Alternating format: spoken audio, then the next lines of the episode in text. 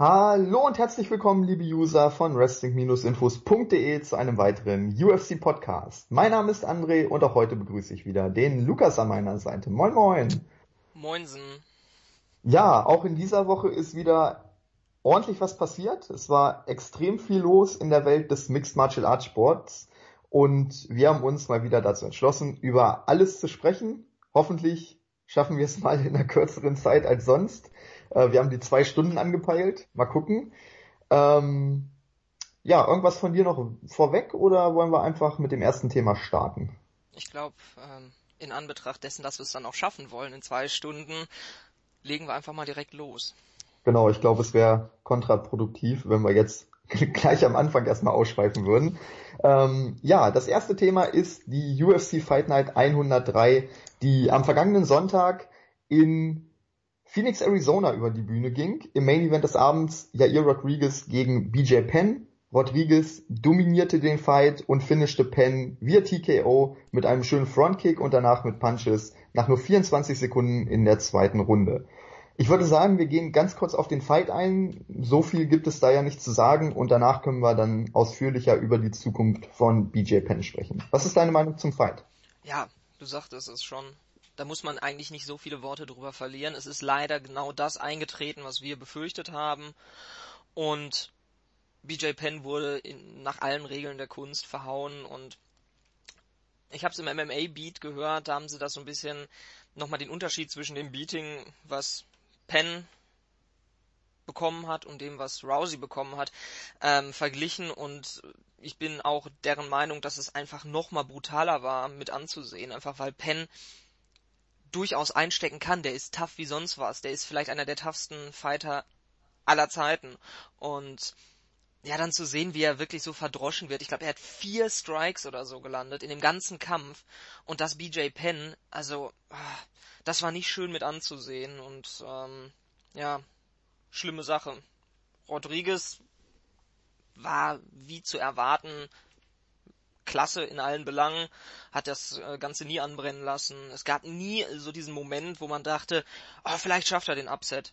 Das gab's nicht und ja, im Endeffekt hat er dann ganz glasklar verloren. Ist das erste Mal, ich glaube, hat was jetzt der erste Knockdown überhaupt oder der erste Knockdown seit irgendwie 150 Jahren? Jedenfalls zeigt das auch nochmal, wie alt BJ Penn geworden ist und wie weit er hinter hinter den ähm, ja, Top-Contendern egal in welcher Division hinterherhinkt.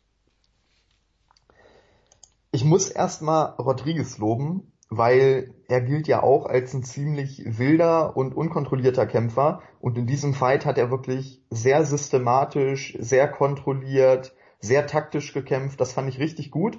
Ähm, ich habe mir nämlich im Vorfeld so gedacht, wenn er wieder seinen wilden Kampfstil an den Tag legt, dann hat BJ Penn auf jeden Fall eine Chance denn äh, BJ hat immer noch Power und ja, wenn Rodriguez da in eine, in eine Rechte von BJ laufen sollte, dann könnte es auf jeden Fall kritisch werden. Und ähm, deswegen hatte ich mir so ein bisschen Sorgen gemacht oder andererseits, ich war ein bisschen positiv gestimmt, dass BJ das Ding vielleicht doch rocken kann. Ähm, aber Rodriguez hat wirklich, wie du gesagt hast, nichts anbrennen lassen, ist ganz cool geblieben, ist wirklich ganz ruhig und systematisch vorgegangen. In der ersten Runde hat er BJ wirklich nach Strich und Faden verprügelt. Für mich auch eine 10-8-Runde.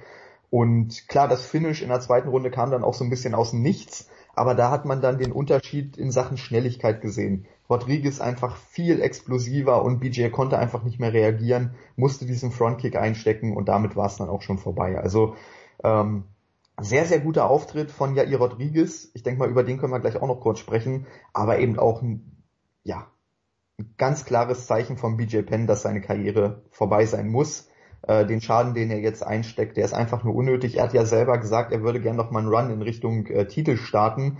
Äh, stell dir einfach mal vor, er würde gegen Jose Aldo kämpfen, um Gottes Willen. Ja, oder gegen Max äh, Holloway. Ist oder gegen Max Holloway. Geschichte.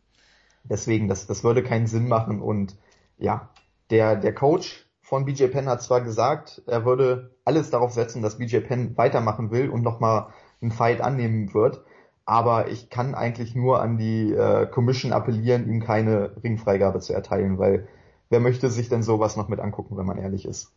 Ja, ich definitiv nicht. Ja, aber die Frage ist eben auch, was, was möchte er noch erreichen? Macht er es just for fun, einfach zum Spaß, weil ähm, wie gesagt, er wird kein Champion mehr, er wird es auch nicht mehr in die Rankings schaffen, wenn er jetzt schon gegen, ich glaube, Rodriguez war die Nummer 10 vor dem Kampf, gegen die Nummer 10 so deutlich verliert. Ähm, es gab ja einen Kampf, der jetzt im vergangenen Jahr mehrfach äh, diskutiert wurde, war der Kampf gegen Dennis Siever, gegen den Deutschen. Den, muss ich ganz ehrlich sagen, würde ich bevorzugen, wenn BJ Penn nochmal zurückkommen sollte.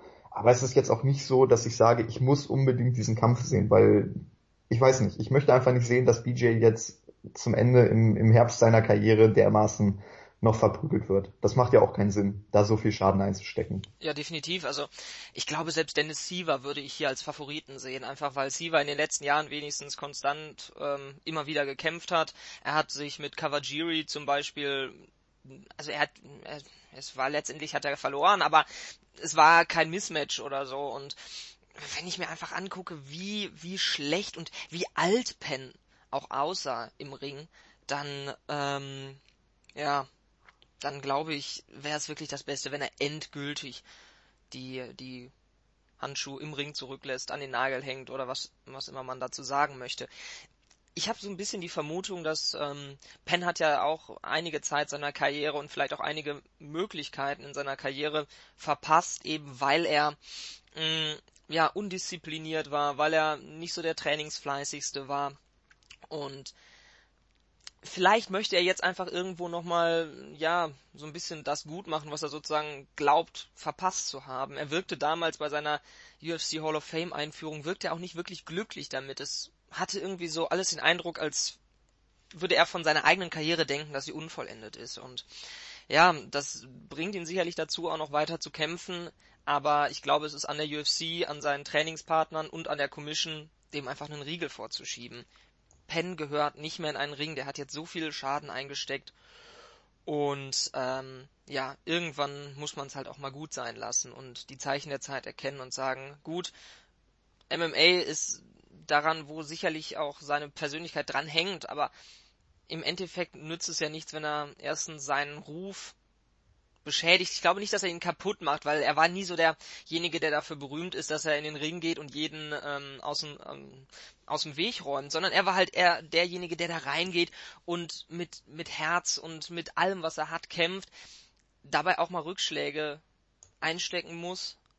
Aber so auf die Art und Weise, speziell jetzt der Fight und gegen Frankie Edgar, das war, das war überhaupt nichts. Das war eine ganz große Katastrophe und ja, ich möchte halt auch einfach nicht sehen, wie er seine Gesundheit schädigt. Speziell, wo man ja befürchten muss, dass auch beim MMA es irgendwann bei exzessiven ähm, ja, Einwirkungen von Gewalt zu diesen chronischen Hirnschäden kommen kann und ja, es ist einfach sowas, das, das möchte ich nicht mehr sehen. Das ist einfach, ähm, ja, hat bei mir einfach so ein sehr ungutes Gefühl zur Folge und deswegen bitte, lieber B, äh, Baby J, lass es gut sein, wirklich. Es macht keinen Sinn mehr.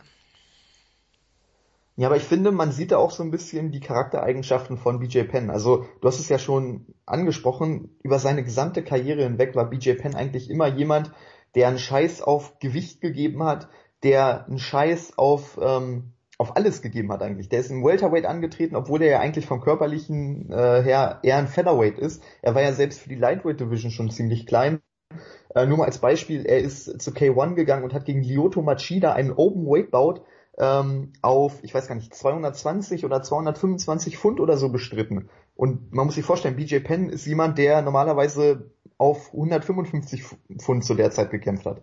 Das ist einfach nur krass. Und daran sieht man, dass BJ Penn wirklich einen Scheiß auf Gewicht und auf Ruf gegeben hat. Also er war jetzt keiner, der irgendwie seine Gegner gepickt hat, um immer zu gewinnen, sondern er hat gesagt, ich will kämpfen, ich will Herausforderungen annehmen, ich will mich mit dem Besten messen und ich finde, man sieht das auch jetzt in, im Herbst seiner Karriere noch, dass er eben nicht bereit ist aufzuhören. Auch wenn er Kämpfe verliert, er will immer weitermachen, er will sich immer neu herausfordern und das spricht oder das zeigt einfach die, die Charakterzüge von BJ Penn. Ähm, ich meine, es ist auch, auch krass, dass zum Beispiel sein Coach äh, Jason Parillo praktisch gegen eine Wand redet. Ne? Also Parillo hat ja auch gesagt, er hat ihm nach dem Kampf gesagt, bitte hör auf oder es, es, macht keinen Sinn mehr. Und BJ hat ihm da wohl ganz klar widersprochen und hat gesagt, ich kämpfe weiter, entweder mit dir oder ohne dich. Und ähm, ja, deswegen weiß ich auch nicht so recht, wer da BJ Penn äh, stoppen kann. Das kann eigentlich nur die UFC und die Commission machen. Problem ist, die UFC wird es, glaube ich, nicht machen, denn BJ Penn, das haben wir jetzt bei dem Kampf gesehen, ist immer noch ein Draw, 1,6 Millionen Zuschauer bei seinem Kampf. Ähm, das ist natürlich eine ordentliche Einnahmequelle für die UFC. Und deswegen appelliere ich nur an die Commission, ich habe es eben schon gemacht, dieser Mann darf keine Lizenz mehr erhalten. Weil wer, wer möchte, du hast es eben auch schon gesagt, dass BJ Penn dann in, in 10, 15 Jahren auf einmal mit, mit äh, ja, Hirnschäden zu kämpfen hat, weil er jetzt in seinen letzten Kämpfen noch dermaßen einstecken musste. Das macht keinen Sinn und äh, ja, außer, außer der UFC würde es würde das auch niemandem was bringen, glaube ich.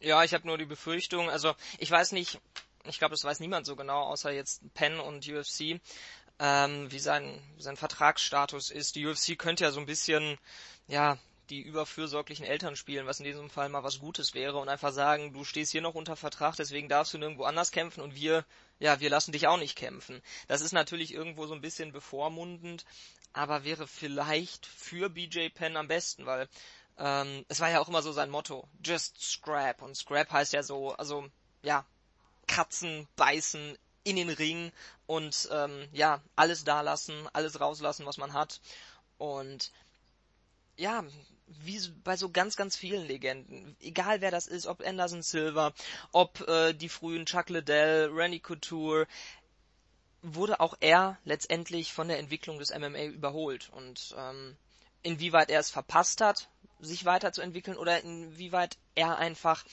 auch nicht die Möglichkeit hatte, sich weiterzuentwickeln, weil einfach, ja, sein, seine Technik, sein technisches Verständnis und sein, seine Adaptionsmöglichkeiten geringer sind als vielleicht bei anderen, die früher damit angefangen haben.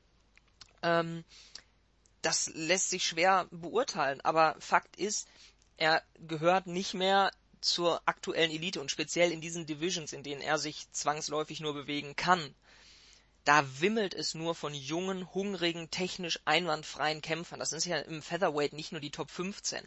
Ich glaube, BJ Penn würde im Featherweight auch gegen die Top 30 verlieren.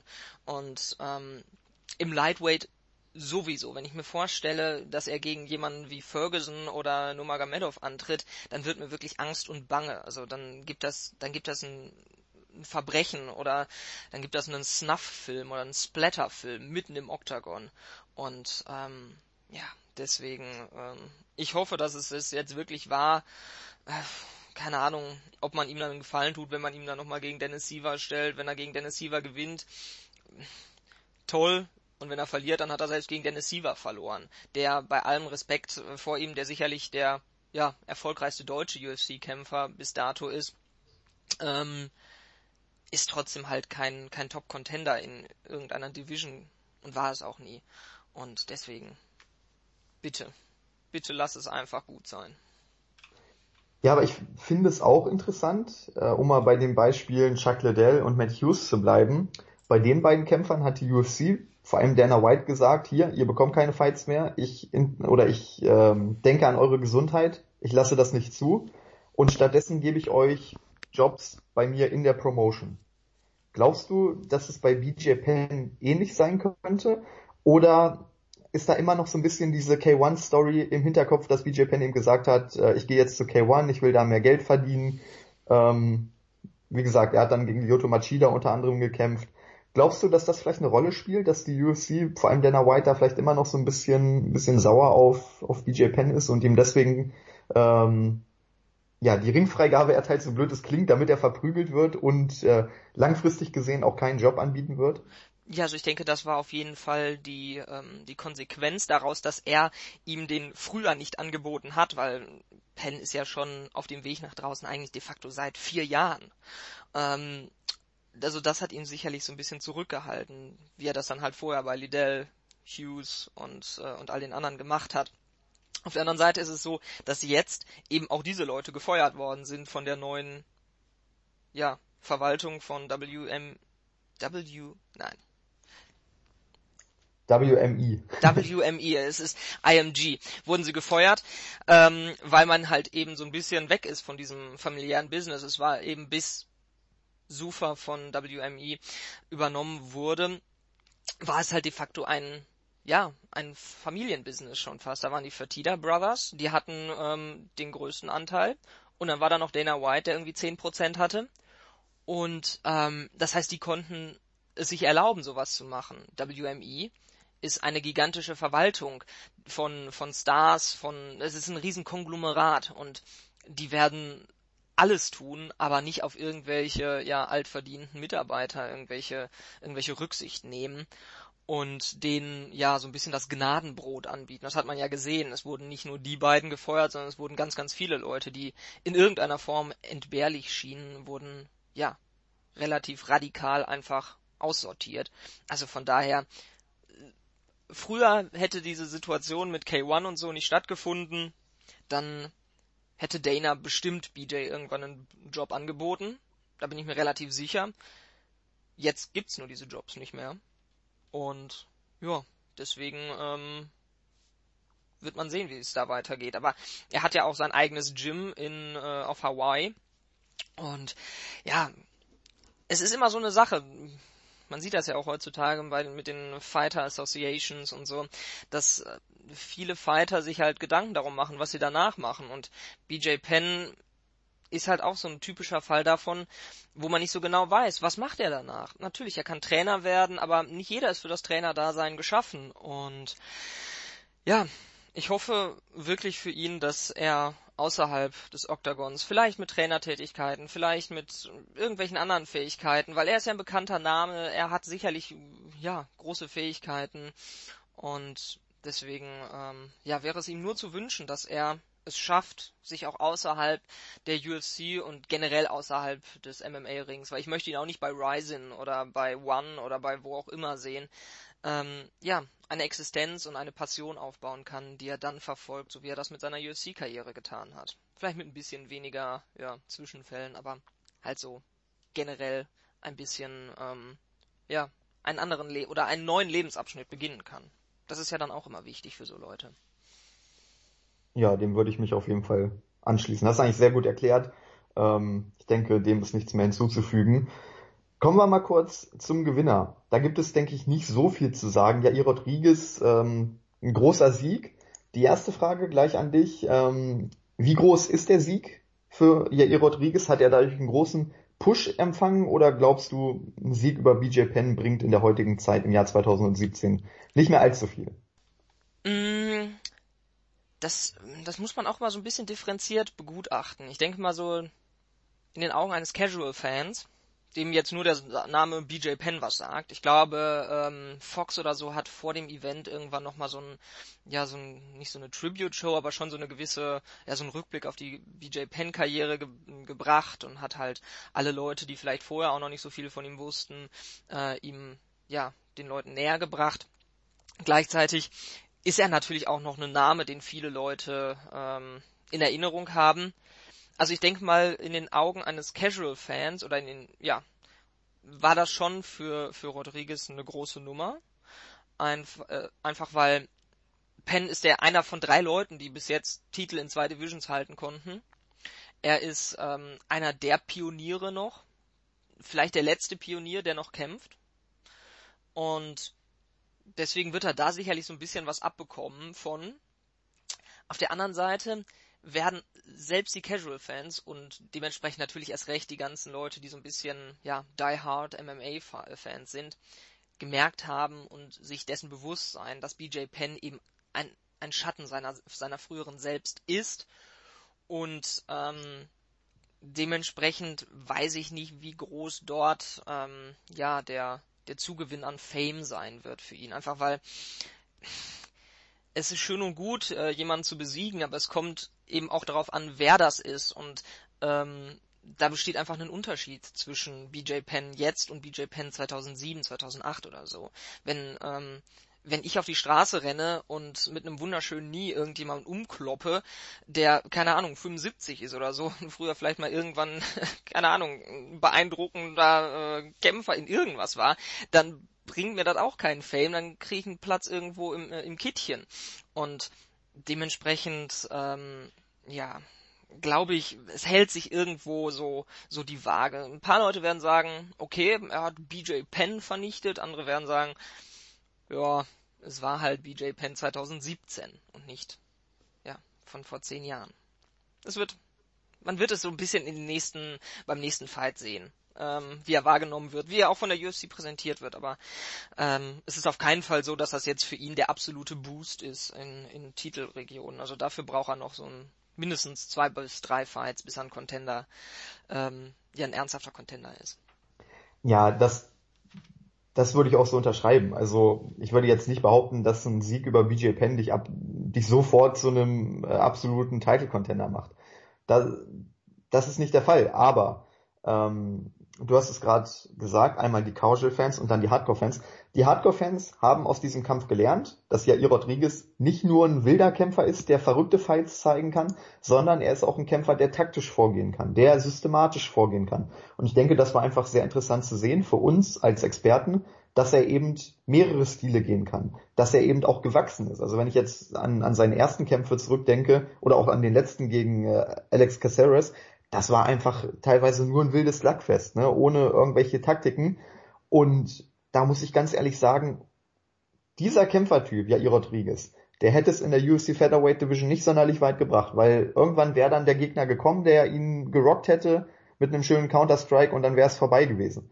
Jetzt hat er aber gezeigt, dass er eben auch einen systematischen Stil gehen kann. Und ich glaube, wenn er diesen Stil mit seinem, mit seiner Aggressivität verbinden kann und die beiden Kampfstile wirklich irgendwo zusammenführen kann, dann kann er ganz großer werden, weil er hat Talent, er hat eigentlich alles, auch was die körperlichen Maße anbelangt, was ähm, ein gutes Featherweight braucht. Und von daher bin ich wirklich zuversichtlich, dass er eine große Karriere vor sich haben wird. Ähm, für die Casual-Fans ist es so, klar, BJ Penn ist nicht mehr so der Name, aber ich meine, 1,6 Millionen Zuschauer schalten auf Fox Sports One ein, während das äh, NFL-Game zwischen den Chiefs und den Steelers läuft, um eben BJ Penn zu sehen. Und dann glaube ich schon, dass das Interesse an BJ Penn oder generell an diesem Fight ziemlich hoch war. Und von daher glaube ich schon, dass ja ihr Rodriguez auch so einen kleinen Push, einen kleinen Boost, wie du es gesagt hast, mitgenommen hat aus diesem Fight. Wie gesagt, er ist jetzt kein Title-Contender durch diesen Sieg geworden, aber ich glaube schon, dass seine Star Power deutlich gestiegen ist mit diesem Sieg. Und ähm, das war letztendlich das Ziel dieser Ansetzung. Also äh, Im Vorfeld wurde ja darüber spekuliert, ob BJ Penn, wenn er den Kampf gewinnen sollte, vielleicht schon in Richtung Titelregion gehen kann. Da habe ich echt nur mit dem Kopf geschüttelt, weil das war für mich überhaupt keine Option, sondern für mich war das hier eigentlich nur, ähm, so blöd es klingt, ein Squash-Match zugunsten von Jair Rodriguez. Man wollte Jair Rodriguez damit weiter zum Star machen, ihn weiter etablieren und weiter beim beim Mainstream-Publikum overbringen, weil die Hardcore-Fans feiern ihn sowieso, weil er eben einen wilden Kampfstil hat. Jetzt kommt noch dazu, dass er eben variabler ist. Und wenn du es jetzt noch schaffst, ihn bei den Casual-Fans overzubringen, dann ist er wirklich ein, ein, Topstar, vor allem in Mexiko. Gerade in Mexiko, denke ich, hat er extrem viel Potenzial. Ich kann, ich muss jetzt überlegen, ich glaube, es gibt keinen Top Featherweight in Mexiko, nee, ne? Nee. Außer ihm. Von daher, da ist auf jeden Fall ein Markt mit viel Potenzial. Und äh, diesen Spot als mexikanischer Topstar in den leichten Gewichtsklassen kann er auf jeden Fall einnehmen. Und von daher muss ich der UFC wirklich ein Kompliment machen. Äh, aus Business-Sicht war diese Ansetzung und auch so, wie es letztendlich gelaufen ist, wirklich optimal. Und ja, ich bin gespannt, wie es mit Jair Rodriguez weitergeht. Du hast es schon angesprochen, der nächste Kampf.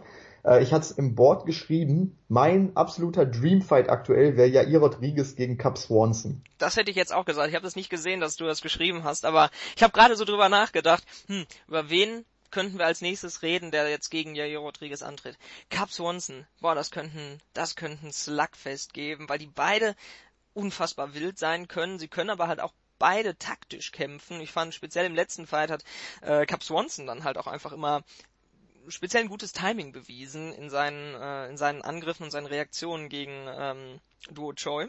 Und deswegen, ja, da, da hast du mich direkt. Take my money.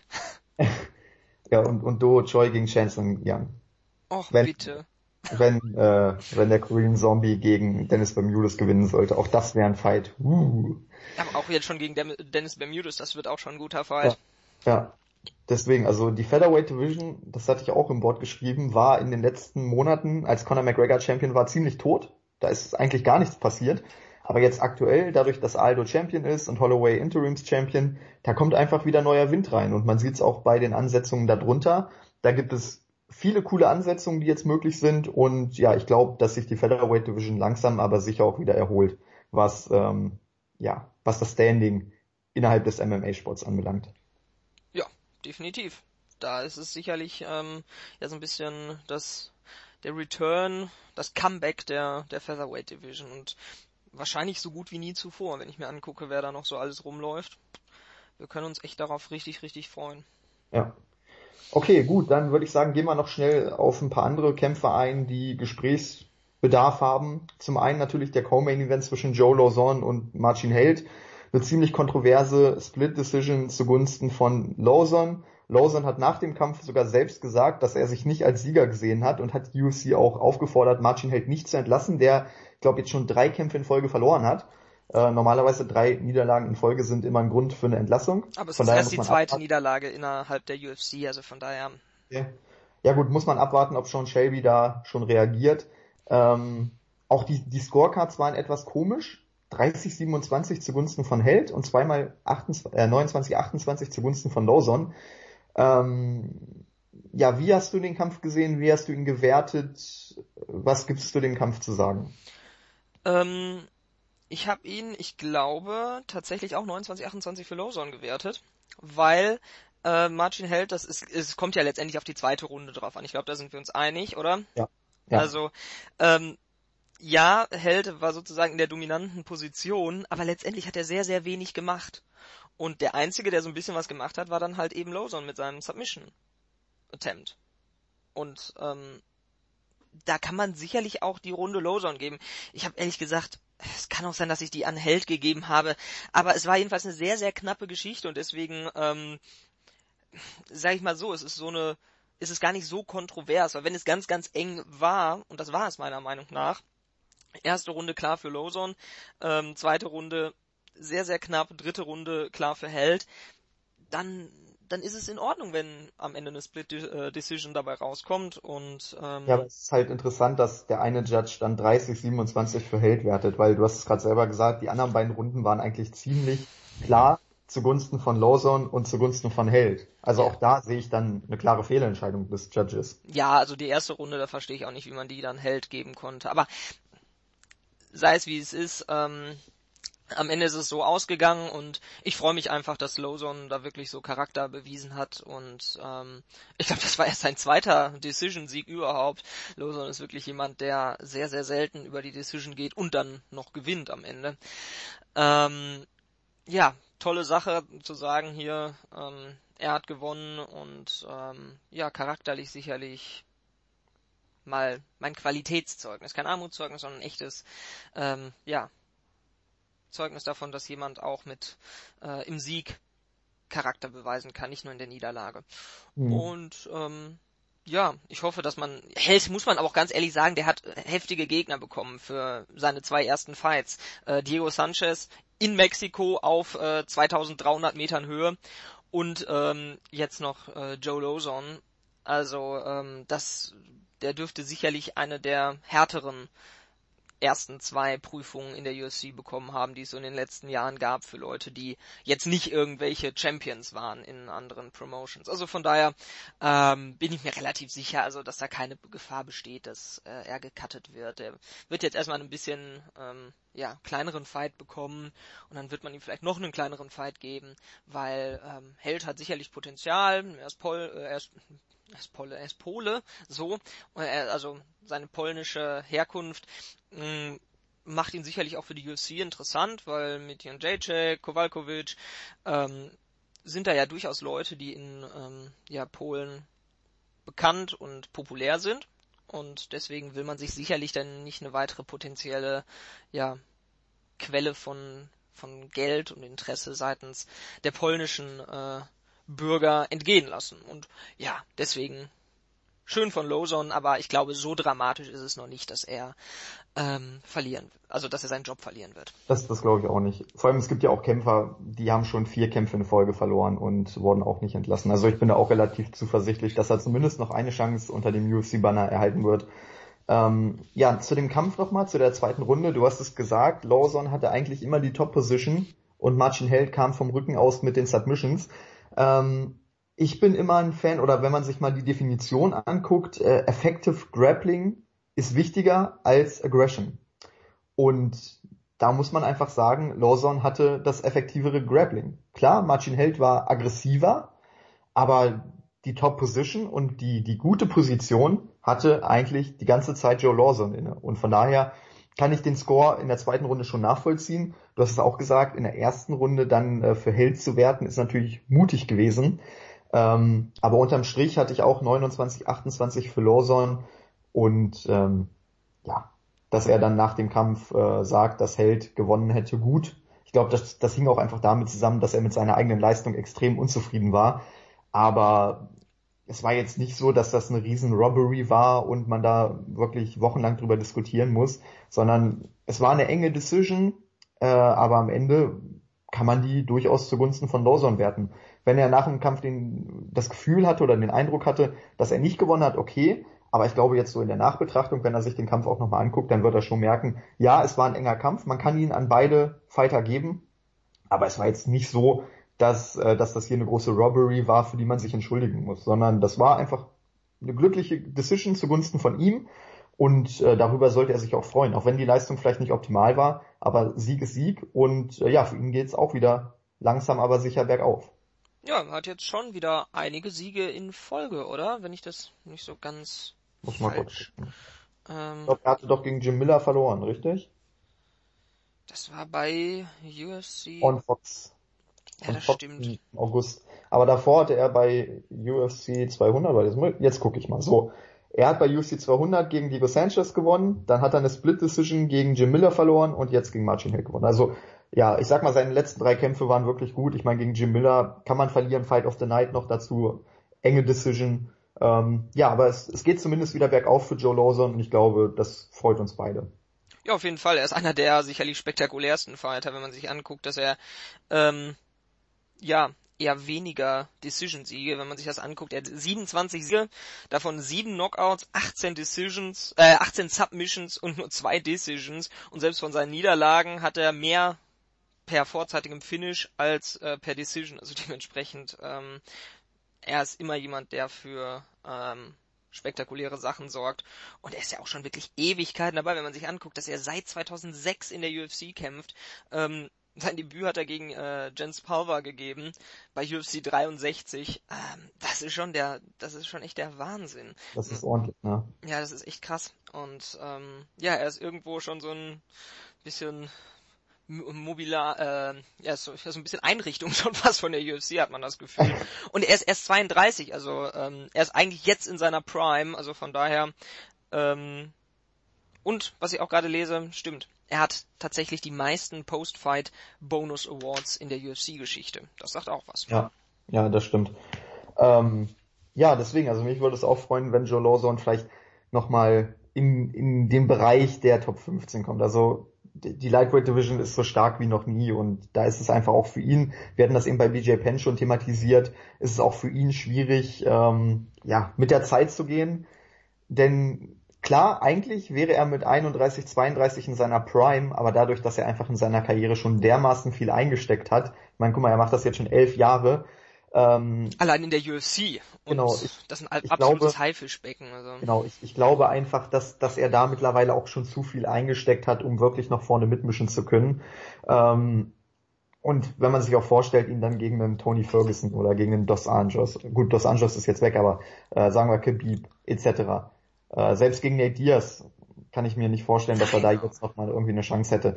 Ähm, Aber das haben wir auch von Michael Bisping gesagt und ähm, der hat fünf Jahre später es nochmal geschafft, ähm, Luke Rockhold auszunocken. Also von daher, ja, das ist das Verrückte an, an Aber MMA. man muss jetzt auch denken, die Middleweight Division war jetzt auch dünner besetzt als die Lightweight Division. Also ähm, klar, ich würde mich freuen, wenn er nochmal so ein paar kleinere Erfolge hat, aber das wird nicht mehr sonderlich weit gehen, weil einfach auch die Division zu stark besetzt ist und er ja, ich sag, ich bezeichne es mal als Kämpfer der alten Schule, hat er einfach auch nicht die Skills, um, äh, um mit den Top-Fightern der Division aktuell mithalten zu können.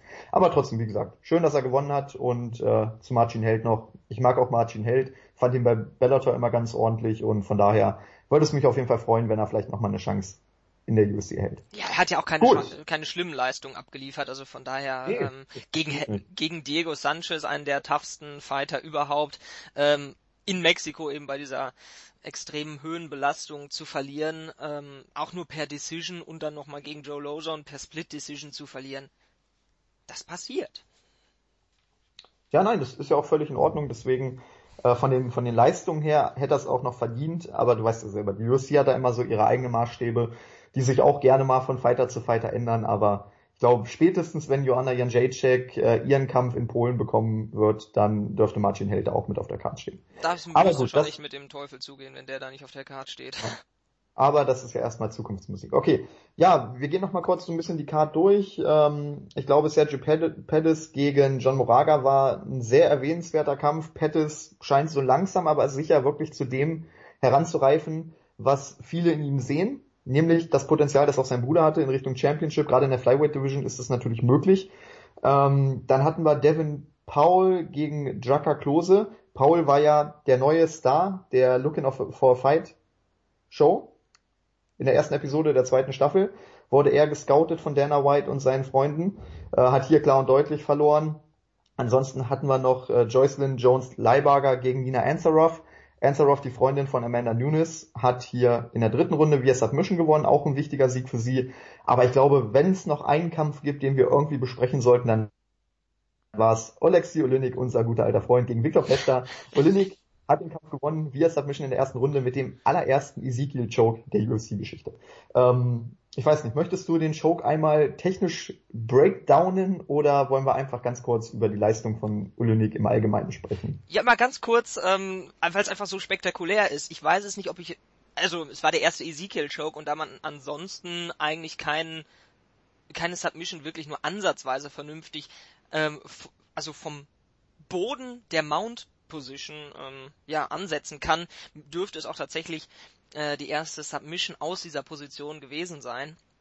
Ähm, das das Tolle war eben zu erkennen, wie, wie technisch wirklich gut das war, was Olenik gemacht hat. Vor dem letzten Podcast haben wir beide uns noch so ein bisschen über ihn amüsiert, weil er ähm, ja halt auch schon so ewig viele Kämpfe hat und ähm, ja irgendwie so rüberkommt wie so der ganz typische Heavyweight, der ähm, technisch halt irgendwie nicht so viel drauf hat, speziell halt im Stand-up. Das stimmte auch, also Stand-up technisch ist bei ihm wirklich nicht so viel los. Aber wie er das Ganze eingeleitet hat, war spektakulär, weil man sah ja, dass Pesta in der, ähm, ich glaube, er war in der Side Control und für einen Ezekiel Choke müssen halt beide Körper parallel zueinander verlaufen. Und dementsprechend ist es zu diesem ganz seltenen Phänomen gekommen, dass ein Fighter Mount gepullt hat. Man kennt das, dass Leute, die auf dem Boden sehr, sehr, sehr, sehr gut sind, mal im Stand zum Beispiel Guard pullen. Das heißt, dass sie den Takedown forcieren und selber schon auf den Rücken gehen, weil sie sich sagen, ich bin auf dem Rücken so gut und dann eben den Gegner in, in diese Umklammerung der, der Guard hineinziehen. Das aber dass jemand für die Mount Position macht, war schon wirklich beeindruckend. Und ähm, ja, der ähm, Jiu-Jitsu-Liebhaber in mir hat sich wirklich diebisch gefreut. Und Ezekiel Choke ist wirklich im MMA eine absolute Seltenheit. Man muss ähm, noch kurz erklären, der Ezekiel Choke ist sehr viel häufiger, wird er ähm, in Gi Grappling-Situationen gezeigt, weil man halt dann eben den Ärmel des, ähm, des eigenen Armes benutzt, um den Gegner zu würgen. Im MMA ist das natürlich nicht möglich, weil man keine Ärmel hat, mit denen man würgen könnte. Und ähm, dann ist zu schaffen, ich glaube, das war jetzt sein zehnter oder sein elfter Ezekiel-Choke, mit dem er tatsächlich gewonnen hat. Das ist, ähm, das ist wirklich beeindruckend. Und sein Spitzname ist ja auch die Boa Constrictor. Und ähm, ja, jedem, der jetzt vielleicht sich nur den Main Event oder noch den Co-Main Event angeguckt hat, dem empfehle ich das echt mal, sich, sich zu gönnen, weil das ist etwas, was man, wie gesagt, jetzt in tausenden von Kämpfen in der UFC-Geschichte noch nie gesehen hat. Und ja, jetzt ist es auf einmal da. Und das von jemandem, von dem man das jetzt nicht, von dem man jetzt nicht unbedingt so einen, eine technische Finesse erwarten würde. Und ähm, ja, dementsprechend coole Sache und Olenek ist sicherlich niemand, der nur ansatzweise in Titelpositionen ähm, gelangen wird, einfach weil er äh, im Stand-up so wirklich irgendwie es scheint jedenfalls so, als könnte er da fast gar nichts. ähm, da würde er von jedem anderen Heavyweight gnadenlos ähm, verprügelt. Aber das wird ihm sicherlich ähm, einen Fight bescheren, der über seiner eigentlichen ähm, Card-Position, also irgendwo in der Undercard oder auf den Prelims sein wird. Und ja, irgendwie freut es mich, weil jeder hat halt irgendwo so ein bisschen das Glück im Oktagon, wie in vielen anderen Lebenssituationen, in der eigenen Hand. Und ähm, er hat das Beste draus gemacht. Ein Chokeout von, ähm, von, vom Boden der Mount Position, da kann man echt nur applaudieren. Und ähm, ja, man sieht, man hat, egal wie viel MMA man schon gesehen hat, irgendwann sieht man immer wieder was Neues. Und das macht diesen Sport halt einfach so beeindruckend. Ich bin mir sicher, wir werden in den nächsten Jahren noch etliche erste Submissions sehen. Und ähm, ja, deswegen, ähm, ich habe mich gefreut. Ich denke mal, du hast dich auch ein bisschen gefreut. Äh, ich muss ganz ehrlich sagen, ich war total überrascht, dass Olynyk so eine Submission auspackt. Wie, wie du gerade gesagt hast, wir haben uns ja im Vorfeld immer so ein bisschen über ihn lustig gemacht, weil seine letzten Kämpfe jetzt auch nicht zu den extrem unterhaltsamen Kämpfen gehört haben. Aber in dem Fall hat er mich echt positiv überrascht, muss ich ganz klar sagen. Das hätte ich von ihm nicht erwartet. Aber ich habe auch am Anfang so ein bisschen gerätselt, was das überhaupt für eine Submission war, weil, ähm, ja, wie du gesagt hast, ein Ezekiel Choke gab es vorher noch nicht. Und ich habe das in der Situation auch gar nicht wahrgenommen, dass man in dieser Position eine Submission ansetzen kann. Ähm, ja, und da war ich erstmal total baff, dass der Kampf vorbei war. Ich hatte auch überlegt, vielleicht war es eine Verletzung, vielleicht hat Pesch da aus irgendwelchen anderen Gründen aufgegeben. Aber nee, es war wirklich dieser Choke. Ähm, technisch wirklich super interessant. Also das muss ich mir vielleicht auch nochmal beim Gracie Breakdown angucken. Kann ich nur jedem am, ans Herz legen. Sehr informativ. Ich habe ihn mir auch direkt angeguckt. Ja, deswegen, das, dazu bin ich jetzt noch nicht gekommen, aber ich hatte gelesen, dass sie dazu einen äh, Breakdown gemacht haben. Den werde ich mir dann auf jeden Fall nochmal zu Gemüte führen, äh, um das eben auch einfach besser verstehen zu können. Ähm, ja, sehr, sehr interessante Submission und wie gesagt, ein großer Sieg für Olynyk mit, mit so einer Aktion wird er auch auf jeden Fall, denke ich, bei der Submission of the Year eine gute Rolle spielen können.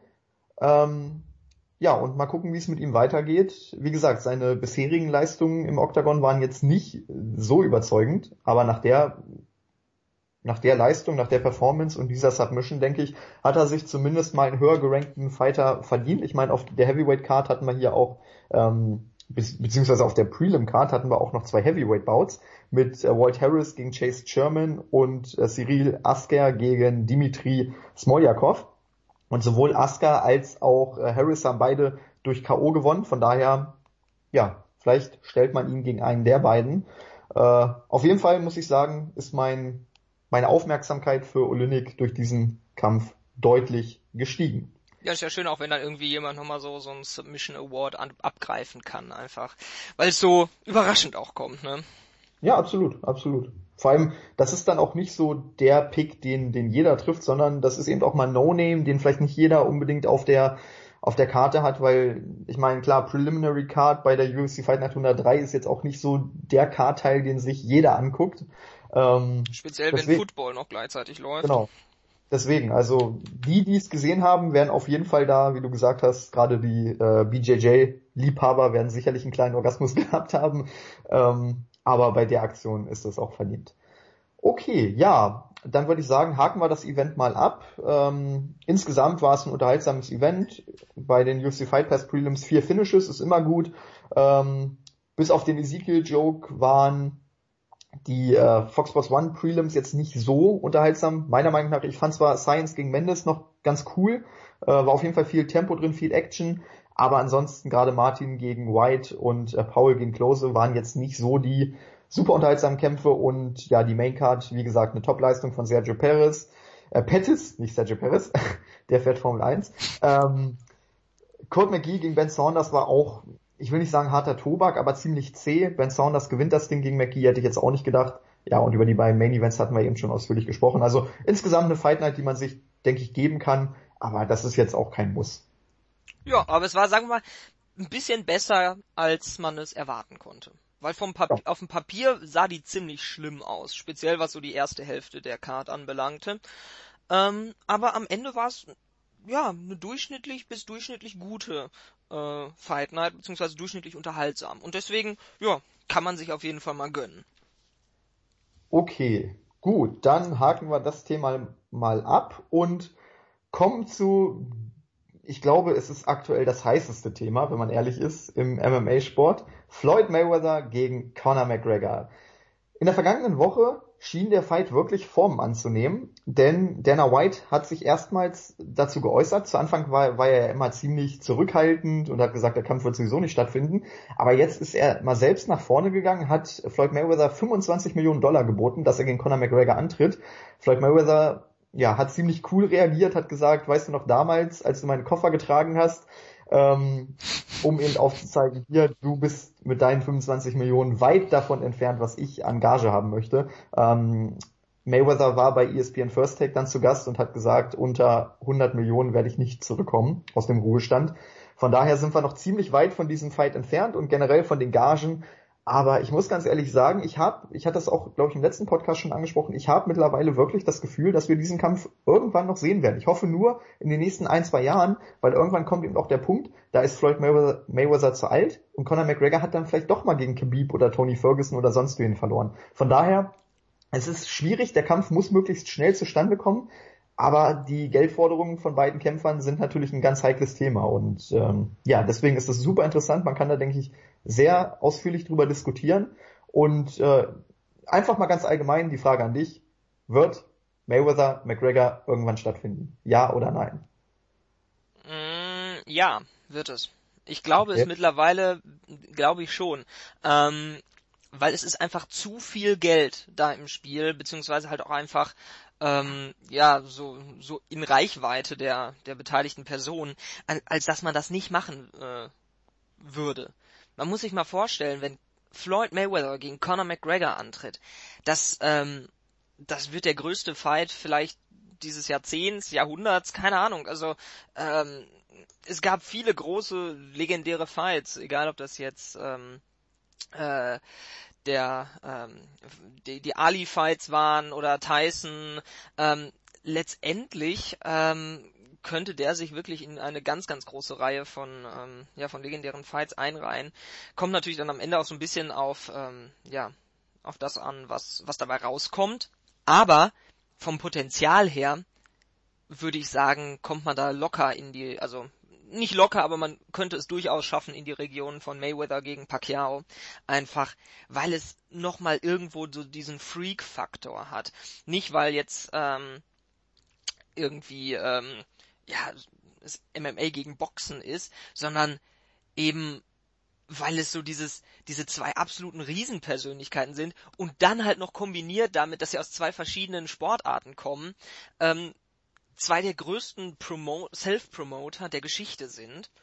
Und ähm, ja, wenn man das zusammenwirft, also ich glaube, da selbst Leute, die weder MMA noch Boxen gucken, selbst in dieser in dieser Bevölkerungsschicht oder in dieser Bevölkerungsgruppe, selbst dort wird man eine gewisse ähm, Aufmerksamkeit erregen, einfach weil es weil es so etwas noch nie dagewesenes ist. Ähm, ja, es sind schon mal ehemalige ähm, äh, Box-Champions in den MMA-Ring gestiegen. Ähm, mir entfällt immer sein Name, der dann hinterher so ganz fürchterlich von äh, Randy Couture vermöbelt wurde. Ähm, Tim Sylvia? Nee, nee, nee. Ähm, ah, wie heißt er denn nochmal? Ähm, aber war, äh, James Tony, James Tony. Ja, genau, James Tony, der äh, der glaubte, dass MMA ja sowieso eigentlich nur Prügeln ist und ähm, ja, Randy Couture ihm dann mal gezeigt hat, dass er vielleicht doch nicht so ganz richtig liegt. Ähm, das, das passiert ja durchaus mal oder dass irgendwelche MMA-Fighter dann nochmal irgendwo im Kickboxen sich versuchen oder sonst was. Aber auf dem Level, der größte oder ja, doch vielleicht der größte und beste Boxer aller Zeiten. Also natürlich Ali ist vielleicht nochmal vom Namen her größer, aber was, was seine Klasse anbelangt, ist Mayweather einer der aller, allerbesten aller Zeiten ähm, gegen den heißesten und größten Star in der Geschichte des MMAs. Also, ähm, das wird Geld regnen. Das wird einen, das wird in allen Belangen, glaube ich, Rekorde aufstellen.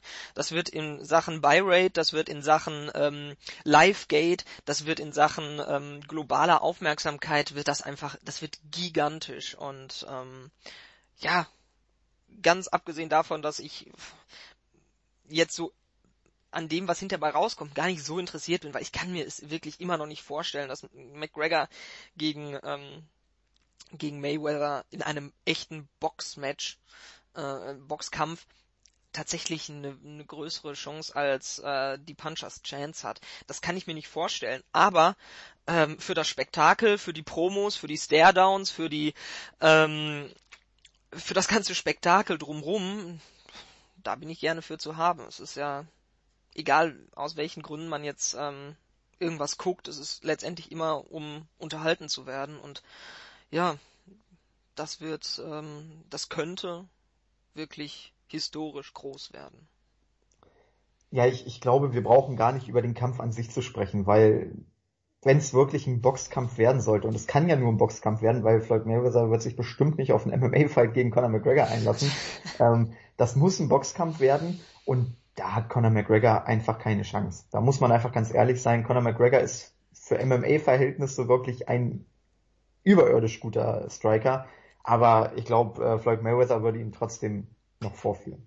Und das ganz eindeutig. Von daher, äh, ich glaube, der Fight könnte am Ende vielleicht nicht das halten, was so der Hype drumherum versprechen würde. Aber ich meine, das haben wir bei, bei äh, Mayweather gegen Pacquiao 1 auch gesagt. Und jetzt ist äh, ein Rematch auch wieder in der Diskussion, obwohl der erste Fight wirklich gesackt hat.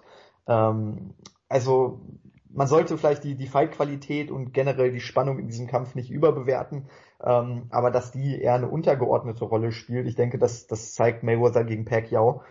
Ähm, ich glaube, Ariel Helwani war es im MMA-Beat, hat auch eine ganz interessante ähm, Vision gehabt, dass Conor McGregor am, Kampf, ähm, am Anfang des Kampfes einfach rauskommt, einfach mal einen Spinning Wheel Kick zeigt, aber bewusst daneben tritt.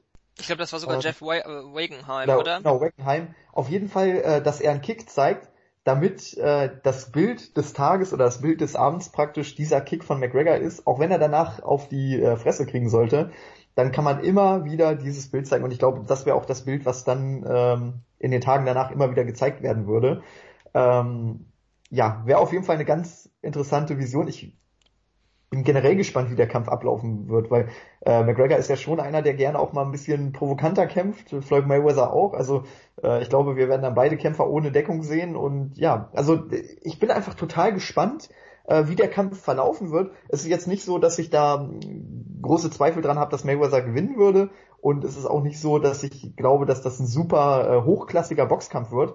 Aber ich glaube allein so diese Kopfspielchen und äh, alle, also das drumherum in diesem Kampf ist einfach dermaßen interessant, dass ich allein deswegen den Kampf schon gewinnen, äh, gesehen langsam sehen möchte. Ähm, und dazu kommen eben noch Pressekonferenzen, Interviews, Stare-Downs, generell das Trash-Talk jetzt schon im Vorfeld.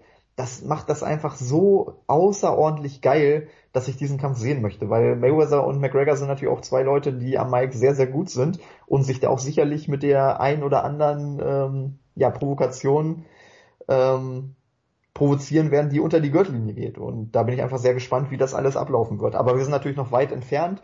Ähm, wir sind immer noch in der Verhandlungsphase, die bei Mayweather gegen Pacquiao, glaube ich, sechs Jahre gedauert hat. Von daher muss man abwarten. Äh, ich finde es aber gut, dass Dana White zumindest mal den Vorschlag gemacht hat, äh, um erstmal eine Zahl zu nennen, dass die natürlich noch viel zu niedrig ist, steht glaube ich außer Frage. Also ich glaube, wir werden am Ende so ungefähr dahin kommen, Mayweather 100 Millionen, McGregor vielleicht 50 Millionen. Ähm, das dürften so die Payouts sein, die am Ende dann auch zum Kampf passen würden. Ähm, ja, aber es wäre auf jeden Fall ein riesiger Kampf und du hast es schon gesagt, Pay-per-view technisch würde das sicherlich alle Rekorde brechen. Ähm, die 4,2 Millionen von Mayweather gegen Pacquiao sind sicherlich schwer zu knacken, aber ich glaube, wenn ein Kampf es schaffen kann, dann ist es äh, Mayweather gegen McGregor, weil da treffen eben nicht, da, diesen Kampf guckt nicht nur die Boxwelt, sondern diesen Kampf guckt die Boxwelt, die MMA-Welt und eigentlich auch die restliche Welt, weil das ist ein Kampf, der wirklich die Massen elektrisiert und ähm, ja, deswegen bin ich sehr gespannt, wie der Kampf zustande kommen wird, ob der Kampf zustande kommen wird und äh, ja, wie am Ende dann auch die Reaktion der Fans ist und wie sich das Ganze ausspielt. Ja, ne? Ich hoffe nur nicht, dass, obwohl ich glaube noch nicht mal, dass das ähm, der Fall sein wird, weil McGregor, das Gute am MMA-Sport ist, dass Niederlagen nicht so schlimm sind wie im Boxsport. Du hast ja eigentlich, wenn du irgendwann im Boxen mal verlierst, dann ist da schon ein richtig herber Rückschlag. Guck dir McGregor an, der hat letztes Jahr verloren und ähm, kein Mensch redet über die Niederlagen. Natürlich, man redet darüber, dass er gegen Nate Diaz dieses Programm hatte, aber das wird ihm nicht in irgendeiner Form vorgehalten oder so und gesagt, ja, guck doch mal hier, du hast ja verloren, uh, sondern ähm, es geht letztendlich viel mehr um den Gesamteindruck im Käfig und ähm, das ist halt irgendwo das Schöne, dass McGregor da wahrscheinlich relativ wenig zu verlieren hat. Er ist derjenige, der aus seinem Umfeld raustritt und ähm, in den Boxring mit dem erfolgreichsten Boxer aller Zeiten tritt. 49-0. Das ist ähm, nie gesehen und wahrscheinlich wird es auch niemals wiederholt werden. Ähm, also von daher hat er wenig zu verlieren. Und ich sag mal so, wenn er diese, diese mini, mini, mini, mini Chance, die jeder Mensch mit zwei Armen und zwei Beinen hat in einem Kampf, wenn er die Chance tatsächlich noch ummünzen sollte und das Ding gewinnt, ja, ich glaube, dann ähm, muss, muss man sich bei der UFC ernsthafte Gedanken darum machen, äh, wie man den Knaben noch bezahlen kann, weil ähm, dann geht der Junge durch die Decke wie, wie, wie ein Space Shuttle und ähm, ja, aber egal was passiert, es wird es, oder es würde ein riesiges Spek äh, Spektakel werden. Ich möchte jetzt auch nicht so den Eindruck erwecken, als ob das jetzt schon ein Done Deal ist. Es sind immer noch wahnsinnig viele Hürden aus dem Weg zu räumen und ähm, Mayweather ist sicherlich, äh, also wie keiner von uns wird auch er nicht jünger und ähm, deswegen ist es sicherlich nicht sicher und auch noch nicht wirklich wahrscheinlich, aber es ist von einem absoluten Wunschtraum oder einer Fantasie, äh, einer Fata Morgana, ist es zu einer echten Sache geworden, über die verhandelt und gesprochen wird. Und damit besteht eine reelle Chance, dass wir am Ende ähm, ja den Money Fight überhaupt sehen. Und ja, vor allem am Anfang dachte man halt immer, es sind einfach nur Just for Fun Provokationen. Also am Anfang hat man sich ja noch gar nicht ausmalen können, dass der Kampf irgendwann mal ähm, ja, Züge annehmen könnte, sondern man dachte halt immer, ja, das sind zwei Stars, die sich halt ein bisschen provozieren, die einfach auch so ein bisschen das Alpha-Tier untereinander aus, äh, ausfechten möchten, aber eben nur verbal. Ja, sie sind und, ja auch sehr ähnlich so von ihrer Art mit dem Protzen ja. und mit dem Ganzen. Ja. Ich weiß auch gar nicht, wer damit angefangen hat, ob das einer von den beiden war oder ob irgendwer im Internet gesagt hat, oh guck mal, Mayweather ist oder Connor ist der Mayweather des MMA-Sports oder so und das dann irgendwann hat sich halt wurde das so zu so einem zu einem Ding, was sich irgendwie verselbstständigt hat. Ich weiß es gar nicht, worin der. Ich glaube, ich glaube, es wurde zu einem Ding, was sich verselbstständigt hat, dass dann, ich, ich meine, Mayweather war es, der den ersten Giftpfeil in Richtung McGregor losgelassen hat. Ähm, dass der dann darauf eingeht, ist natürlich klar. Wie gesagt, äh, McGregor entwickelt sich auch langsam aber sicher zu diesem Star, der Mayweather aktuell schon ist. Und ich glaube, Mayweather hat einfach Angst um seinen Spot als Nummer eins in Sachen Pay-per-Views, in Sachen Livegate. Ich meine, McGregor hat ja nicht umsonst jetzt schon ähm, etliche Livegate-Rekorde gebrochen und auch die Pay-per-View-Rekorde ähm, ja, gehen immer weiter nach oben. Also ich denke mal, es wird nicht mehr lange dauern, vielleicht schon der Khabib-Fight, der dann die 2 Millionen Marke knacken könnte. Oder zumindest der, der dritte Nate Diaz-Fight. Hätte auf jeden Fall auch das Potenzial dazu. Ähm, deswegen, und ich glaube, Mayweather merkt so ein bisschen, Mensch, da kommt einer, der kann mir gefährlich werden. Und äh, ich denke mal, er wird versuchen oder er versucht aktuell schon, äh, den Stern von McGregor dann doch ein bisschen kleiner zu machen, als er in Wirklichkeit ist damit er eben unangefochten dieses Alpha-Tier in Sachen Pay-per-Views und Livegate etc. bleibt. Und äh, daraus hat sich dann das Ganze entwickelt. Aber wie gesagt, am Anfang war es halt mehr so eine so eine Sache, wo man gedacht hat, ja, ist ja ganz süß, dass die beiden sich da verbal immer mal wieder ähm, provozieren. Aber man hat halt nie darüber nachgedacht, dass, dass es irgendwann mal zu einem Kampf kommen könnte. Und dann hat ja McGregor die Boxerlizenz ähm, im was Nevada oder Kalifornien? Nevada. Ka Kalifornien war das. In Kalifornien beantragt. Und das war schon so der erste Schritt, wo ich gedacht habe, hm, warum sollte er eine Boxlizenz beantragen? Ne? Und äh, spätestens da wurde mir dann auch klar, okay, der Kampf könnte doch zustande kommen. Und jetzt hat ja auch Mayweather gesagt, ernsthaft gesagt, er, er trainiert wieder für einen Fight. Ähm, entweder für Pacquiao 2 oder eben McGregor. Aber er ist auf jeden Fall wieder im Training und er will auch die 50 voll machen. Und äh, ja, das ist eben auch ein Zeichen dafür, dass Mayweather den Kampf möchte, dass McGregor den Kampf möchte, ist glaube ich klar, allein wegen des Geldes. Und jetzt brauchen sie halt nur noch ähm, ja eine Promotion. Ich weiß nicht, ob das die UFC sein wird, die den Kampf veranstalten wird. Ansonsten Mayweather Promotions ist ja auch immer äh, ganz gut dafür. Ich denke mal, vielleicht vielleicht werden die beiden auch wieder zusammenarbeiten. So wie bei Showtime und HBO. Genau, ne? genau. Ja, das wenn man wenn man sich auch nochmal so ein bisschen die ähm, Pay-per-View-Nummern anguckt, dann ist Mayweather auch gar nicht ähm, also natürlich, er hat diese 4,6 Millionen damals gegen äh, Pacquiao, das ist natürlich unbeschreiblich. Aber die anderen drei waren 900, 925 und 400.000 im letzten gegen Berto. Also von daher, das ist ja jetzt nicht so, dass man sagt, ähm, pff, da ist es nicht, was ein McGregor kann. McGregor war mit seinen ganzen letzten vier Fights höher als die drei. Also von daher ähm, nur mal kurz noch auf den einzugehen, was du da gesagt hattest äh, zu den Pay-per-Views, bevor wir uns thematisch äh, weiter bewegen. Auch wenn er natürlich davor gegen äh, De La Hoya und gegen Marquez und gegen Mosley und gegen Ortiz und gegen Cotto hat er auch jedes Mal die eine Million geknackt, beziehungsweise teilweise sogar die zwei Millionen. Mm, das ist natürlich was, was, ähm, was McGregor noch schaffen muss.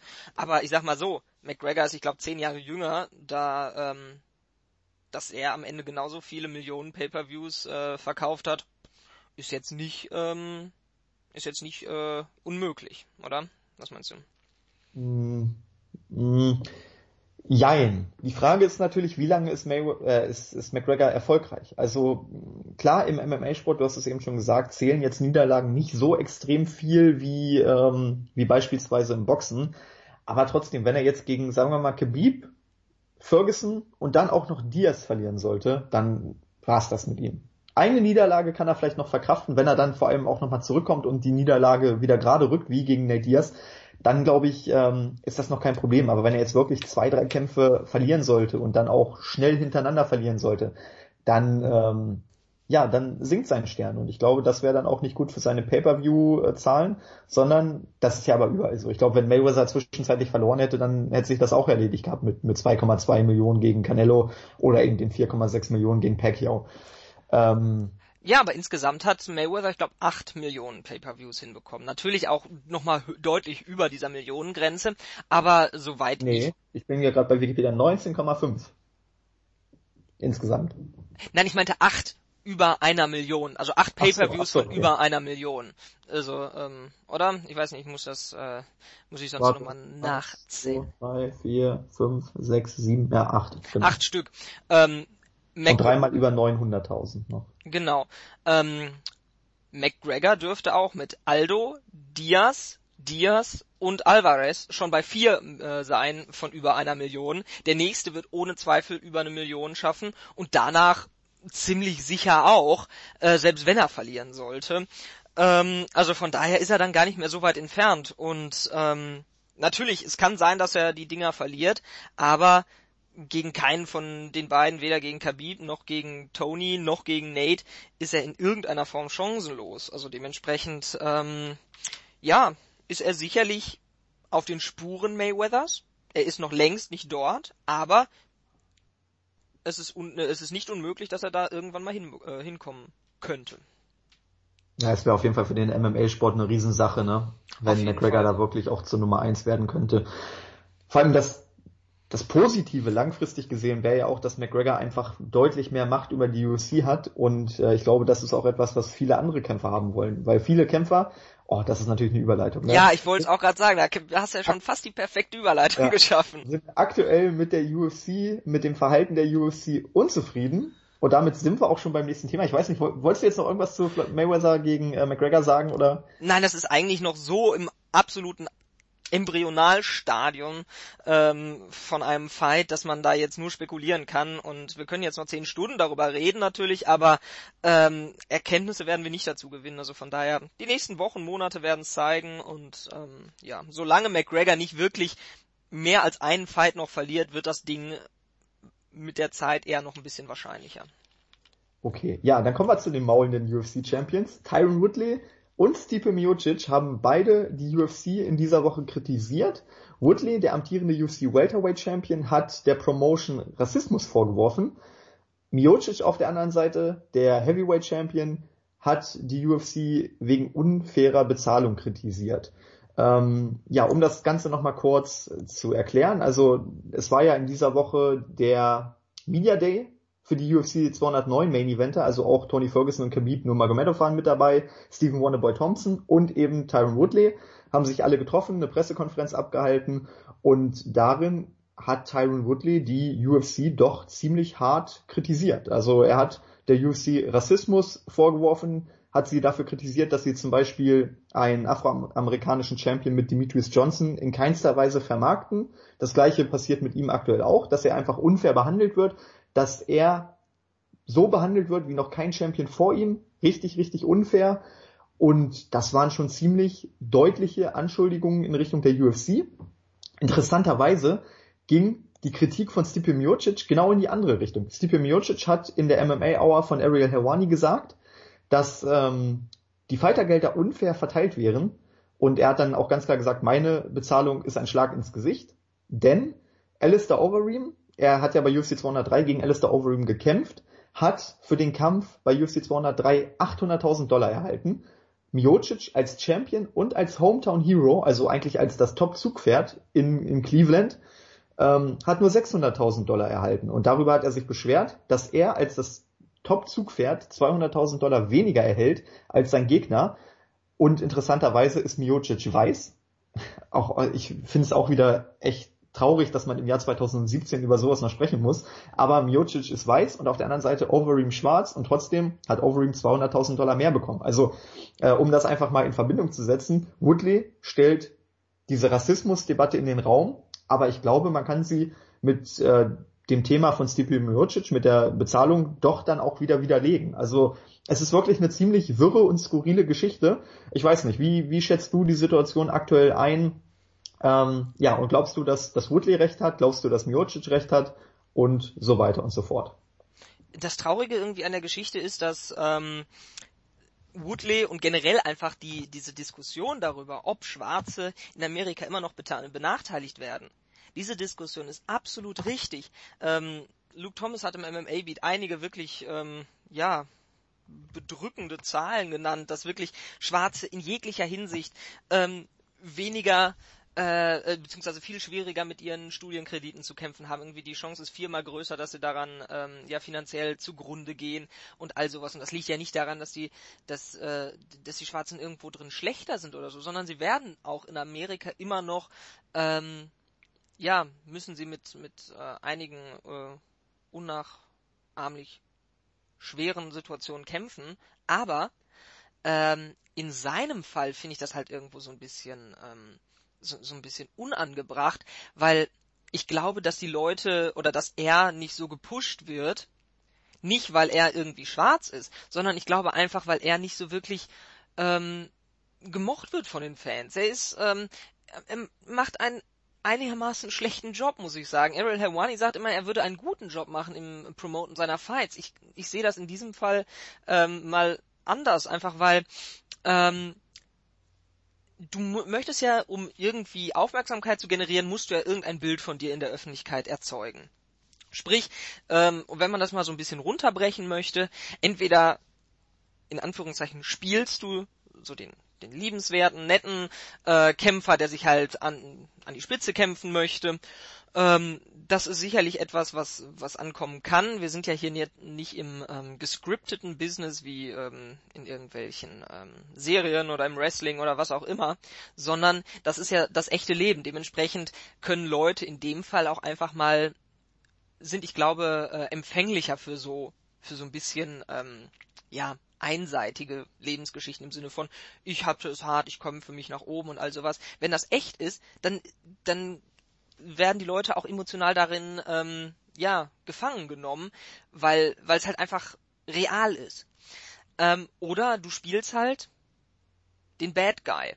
Das kannst du auch machen. Das haben Leute auch schon wirklich ähm, ja mit sehr sehr großem Erfolg getan.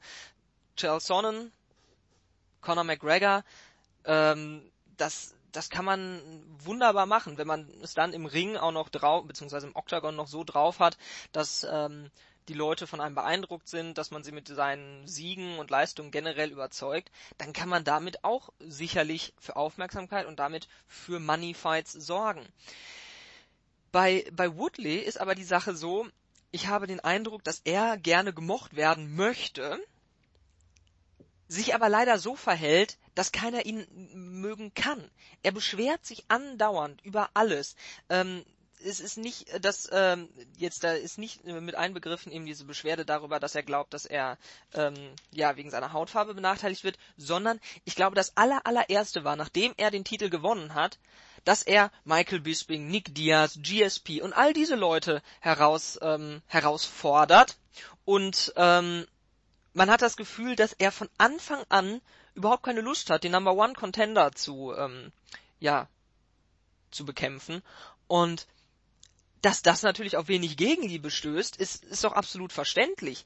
Wenn ich Champion bin, dann ist es meine allererste Verantwortung, der Division ein vernünftiger Champion zu sein und gegen, ähm, gegen den Number One Contender anzutreten.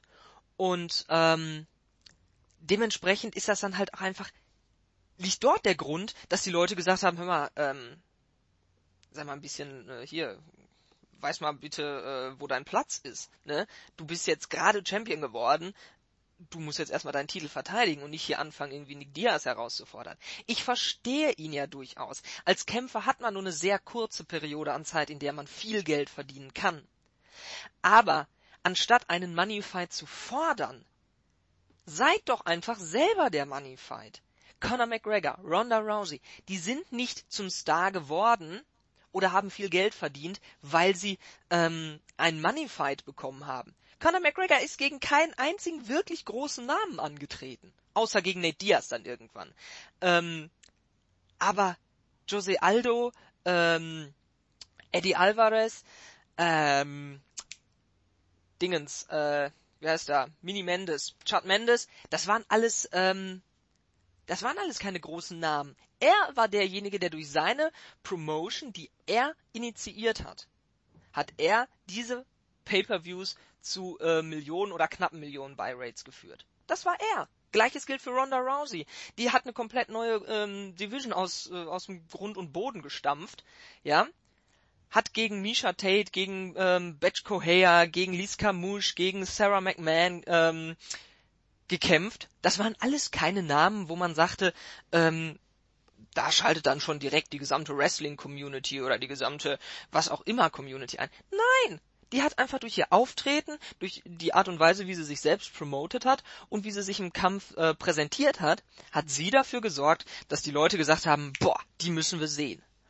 Und ähm, deswegen ist das halt einfach, äh, finde ich, so ein bisschen abstrus, sich da hinzustellen. Das ist, gilt nicht nur für Tyron Woodley, das gilt auch zum Beispiel für Cody Garbrandt, der jetzt gerne irgendwie einen Money Fight hätte. Oder äh, wer war denn da noch, der noch einen Money Fight? Es, es gab ja einige, die äh, immer wieder sagen, sie wollten jetzt mal einen Money Fight. Werdet selber interessant. Dann bekommt ihr den Money Fight nicht geliefert, sondern dann seid ihr. Es ist doch noch viel besser.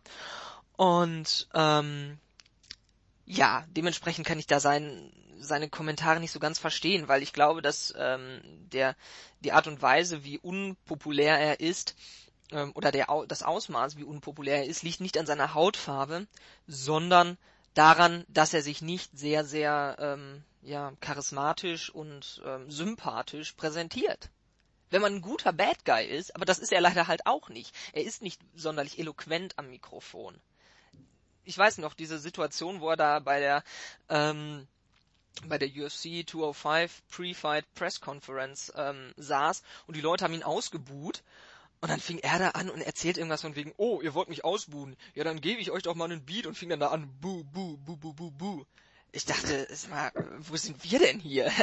Das war so, das war so, das war so abstrus. Das war nicht lust, also es war lustig, weil es so dämlich war, das zu machen, aber nicht, weil es irgendwo man sich dachte so, Alter, der hat, äh, der hat ja echt eine große Fresse und irgendwo auch dicke Eier, sondern das wirkte halt einfach ganz fürchterlich peinlich und ähm, ja, dementsprechend Woodley sollte einfach sich selber anders und besser promoten, dann kriegt er schon die großen Money Fights. Aber das kriegt man nicht, indem man die ganze Zeit rumheult und sagt, äh, oh, ich bin der am schlechtesten äh, promotete oder ähm, keine Ahnung dargestellte Champ überhaupt.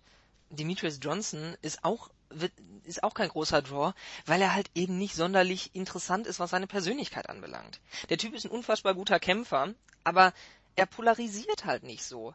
Aber dafür kann man halt auch selber sorgen. Wenn ich mich da als Kämpfer hinstelle und ähm, jeden beleidige, herausfordere, niedermache und mit äh, frechen Sprüchen bedecke, dann bekomme ich meine Fights, dann bekomme ich die großen Buy-Rates.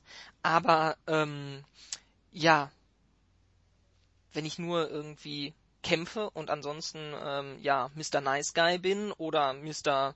ich reg mich über alles auf und äh, weine äh, öffentlichkeitswirksam rum, dann bekomme ich nicht diese großen Buy Rates. Und ähm, ja, dementsprechend ähm, Leute, reißt euch einfach mal zusammen und nehmt euer nehmt euer Fight Glück selbst in die Hand. Das ist so mein, mein Eindruck von dem Ganzen. Ja, du, du hast es ja eigentlich schon jetzt sehr ausführlich äh, erläutert. Also genauso hätte ich das jetzt auch ausgeführt. Äh, das Ganze hat ja angefangen bei UFC 201, als Woodley gegen Robbie Lawler angetreten ist. Bis dahin war er einfach nur ein Kämpfer. So, dann ist er gegen Robbie Lawler angetreten, hat ihn in der ersten Runde ausgenockt dass damals alle auf Seiten von Lawler waren, ist, denke ich, verständlich, weil Lawler einfach ein riesen Publikumsliebling ist. Und da musste Woodley, auch wenn er es, glaube ich, auch noch nicht wollte, zu dem Zeitpunkt die Rolle des Bad Guys einnehmen, weil er wusste genau, okay, ich werde sowieso nicht von den Fans bejubelt, von daher muss ich eben diese Schiene fahren. Alles schön und gut. Ich denke, durch den Knockout hat er sich auch richtig Respekt verschafft bei, bei den Lawler-Fans und generell bei der MMA-Community, was er aber danach gemacht hat, das hat ihn, glaube ich, dann extrem unbeliebt gemacht. Dass er eben in der Post-Fight-Show ähm, gab es ja dieses Interview mit Stephen Wonderboy Thompson, wo Wonderboy ihn wirklich sehr respektvoll herausgefordert hat. Und urplötzlich hat äh, Woodley dicht gemacht, hat die Herausforderung abgelehnt und hat gesagt, ich möchte viel lieber gegen große Namen wie Nick Diaz, wie Michael Bisping, wie GSP kämpfen. Und ich glaube, da hat er einfach einen Stein ins Rollen gebracht, der ja zu seiner aktuellen Situation geführt hat. Also ich bin da auch der Meinung, dass das überhaupt nichts mit, mit Hautfarbe und Rassismus zu tun hat, sondern es ist schlicht und ergreifend die Verhaltensweise von Tyron Woodley. Die Art und Weise, wie er nach seinem Sieg mit, mit Stephen Wonderboy Thompson, dem rechtmäßigen Number One Contender, umgegangen ist. Es war ja jetzt auch nicht so, dass es keinen klaren Number One Contender gab, so dass man sich dann vielleicht irgendwie auch einen Fight herauspicken muss, sondern du hattest einen ganz klaren Number One Contender und Woodley hat diesen Kampf abgelehnt. Und das hat ihn einfach bei, bei der Community extrem äh, unbeliebt gemacht, weil jeder war sich einig, Stephen Wonderboy Thompson hat den Titelkampf verdient. Und äh, ja, Woodley hat eben versucht, dem zu entgehen und lieber andere Kämpfe anzunehmen, die weniger sinnvoll sind, weniger logisch sind, ihm persönlich aber mehr Geld einbringen würden. Und dass das den gerade den Hardcore-Fans nicht gefällt, ich denke, das steht außer Frage. So, dann kam die äh, Pressekonferenz und da hat er dann schon so ein bisschen diesen, diesen Heat äh, zu spüren bekommen. Ne? Also du hast es ja schon gesagt, er wurde ausgebuht und man hat richtig gemerkt, er war da auch so ein bisschen äh, sprachlos. Ich glaube, er hat das einfach gar nicht in der Zeit äh, zwischen UFC 201 und dieser Pressekonferenz hat er, glaube ich, die Ausmaße seiner, seiner, seiner Verhaltensweise äh, hat er noch gar nicht wahrgenommen. Und ich glaube, bei der Pressekonferenz ist ihm zum ersten Mal wirklich klar geworden, dass sein Verhalten dafür gesorgt hat, dass er noch unbeliebter ist, als er es ohnehin schon war. Und äh, du hast es auch gesagt, er ist eigentlich einer, der gerne dieses äh, Babyface spielen würde, ne? der von jedem bejubelt wird. Aber da ist er mittlerweile extrem weit von entfernt und ich habe auch so meine Zweifel daran, ob er überhaupt noch mal in diese in diese Rolle schlüpfen kann, weil er hat jetzt einen Ruf bei den Fans weg und äh, diesen wegzubekommen, das ist wirklich schwierig. Ja, definitiv. Ähm, ja, gegen Wonderboy ja, ich warte, ich will das noch kurz zu Ende bringen. Ähm, gegen Wonderboy ist es natürlich generell schwierig, weil Wonderboy eben auch ein riesen Publikumsliebling ist. Also äh, wer weiß, wie sich das verändert, wenn er dann mal wieder auf einen Fighter trifft, der eben auch etwas unbeliebter bei den Fans ist. Vielleicht ähm, ändert sich das dann nochmal, aber Stand heute ist er wirklich ähm, der Bad Guy in der Welterweight Division und ähm, ich finde dieses Interview wirklich frech, muss ich ganz klar sagen, weil ähm, er auf der einen Seite möchte er beliebt sein.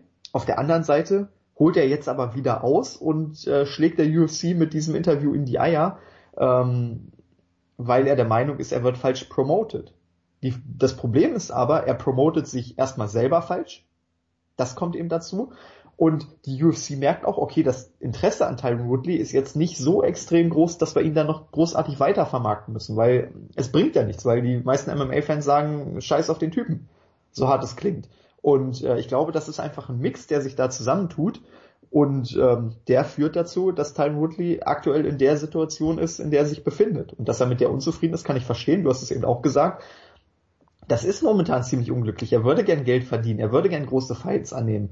Ähm, aber die Art und Weise, wie er vermarktet wird, hat er sich selber zuzuschreiben und auch die Art und Weise, wie er sich selbst präsentiert, hat er auch sich selbst zuzuschreiben. Also anstatt andere für seinen äh, Missver Misserfolg oder für sein Versagen verantwortlich zu machen, sollte er sich lieber mal an die eigene Nase fassen und sich mal selber hinterfragen, habe ich mich denn in den letzten Monaten richtig verhalten? Weil ich glaube, wenn er sich jetzt hinstellen würde und nicht dieses Interview gegeben hätte, sondern gesagt hätte, hier, ich bin mit meiner Vermarktung unzufrieden, ich habe mich falsch verhalten, das war alles schlecht und dumm von mir, äh, ich möchte mich jetzt ändern, ich glaube, dann hätte er auch nochmal einen anderen Weg einschlagen können. Aber mit diesem Interview hat er das Bild, was viele von ihm haben, nur nochmal bestätigt, dass er eben jemand ist, der die ganze Zeit nur palabert, ohne, ohne Grund, wenn man so sagt.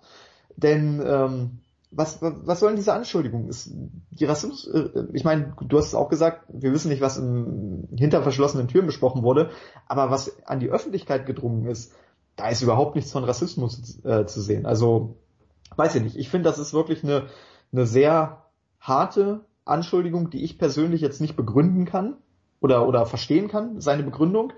Und ähm, ob sie ihm weiterhilft, weiß ich nicht. Also er ist jetzt, glaube ich, noch mehr in diese Rolle des Bad Guys geschlüpft und aus der nochmal herauszukommen, ist natürlich schwierig. Und ähm, ja, wenn er sich mit dieser Rolle anfreunden kann, hat er vielleicht noch eine Zukunft. Aber er wird auf jeden Fall nicht mehr dieses äh, Pretty Face, ähm, Schrägstrich Face of the Company, das er gerne sein würde.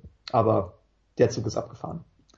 Ja, besonders weil es halt auch einfach so einfach gewesen wäre. Wenn ich gerade den Publikumsliebling Robbie Lawler ausgenockt habe, dann fange ich nicht an, einen Moneyfight zu fordern, sondern stelle ich mich ins Octagon und meinetwegen dann sage ich hier, keine Ahnung, hier ist ein neuer König in der Division, ich bin der King, ich hau jeden weg, kommt nur alle her. Ja, dann entsteht direkt eine ganz, ganz andere Wahrnehmung. Oder wenn nach diesem Fight, er hat sich ja dann immer wieder hingestellt und gesagt, ja, aber ich habe doch gewonnen. Ja, keiner kann doch sagen, nee, du hast nicht gewonnen. Es war eine Majority Draw. Das heißt, zwei von drei Leuten haben gesagt, keiner von euch beiden hat gewonnen. Ja, es war relativ klar, zwei ähm, zwei Runden äh, Woodley, drei Runden Thompson, eine 10-8-Runde, Bums aus. Darf ich dich kurz unterbrechen, weil das ist der eine Punkt, dass er eben der Meinung war, er hat gewonnen oder hat danach immer wieder erzählt, dass er gewonnen hätte. Und dann kommt eben noch dazu, jetzt sind wir auch wieder beim Sidepicking. Ähm, jeder fordert das Rematch gegen Wonderboy Thompson und was sagt Tyron Woodley? Ich möchte gegen Damien Maya antreten. Das sind einfach so Dinge, die gehen nicht. Und damit ja, nicht nur, immer, immer unbeliebter. Ja, nicht nur das, sondern er hat sich dann auch noch so hingestellt, so, ja, vielleicht gebe ich ja dann auch Damien, äh, Damien Maya das Match. Hör mal, du bist hier nicht King Currywurst. Ja, du gibst gar nichts. Der einzige, gegen den du kämpfen wirst, ist letztendlich gegen den, gegen den die äh, Promotion dich sehen will. Und dann, das hatte sowas, sowas, keine Ahnung, sehr arrogant und herrisches und äh, so ein bisschen sowas, so gnädig, so arrogant gnädig.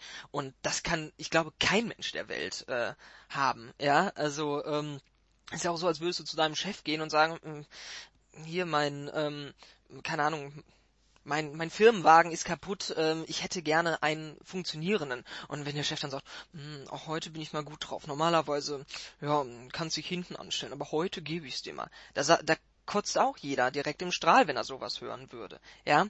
Und ähm, dann sich. Er würde dann sogar sagen, vielleicht gebe ich den Wagen auch an jemanden anders. Ja, genau.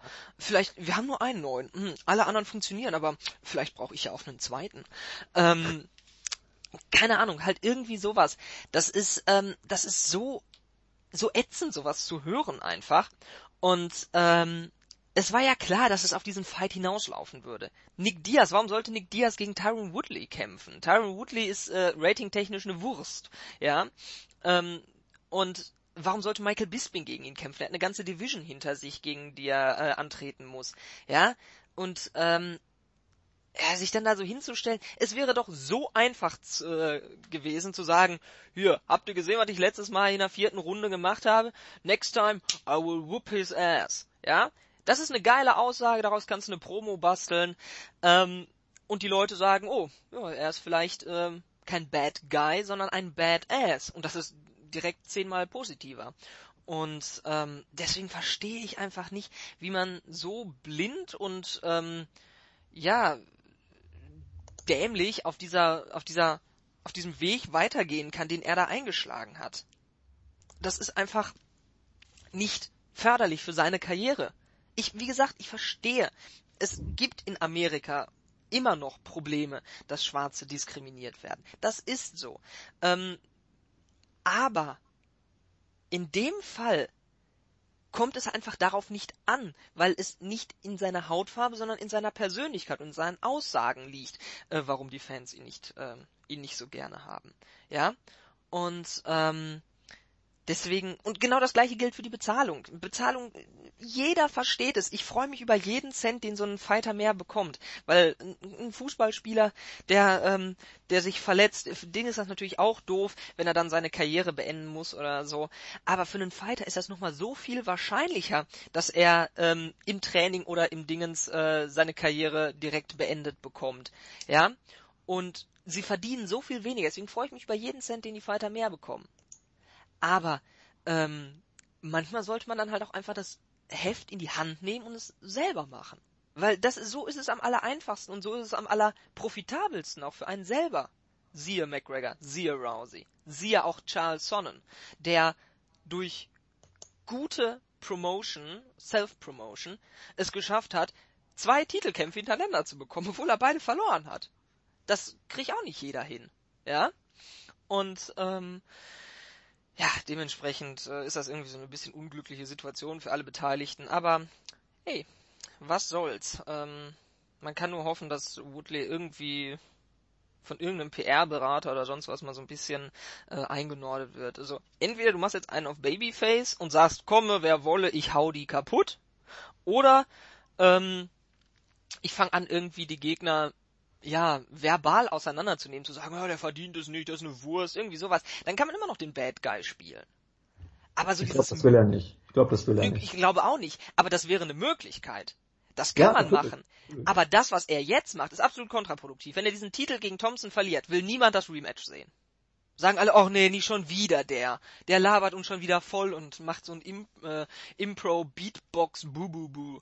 Ja, äh, der will doch keiner. Ja, man, man könnte das ja dann auch umdrehen und sagen, ja, warum, also du wolltest Wonderboy auch kein Rematch geben, warum sollte er dir jetzt eins geben? Und äh, wenn die ganze Community sich gegen Woodley auflehnt, glaube ich, dann wird es auch schwierig, da ein Rematch zu bekommen. Zumal mit dem Maya ja bereits der Number One Contender jetzt äh, feststeht, ne?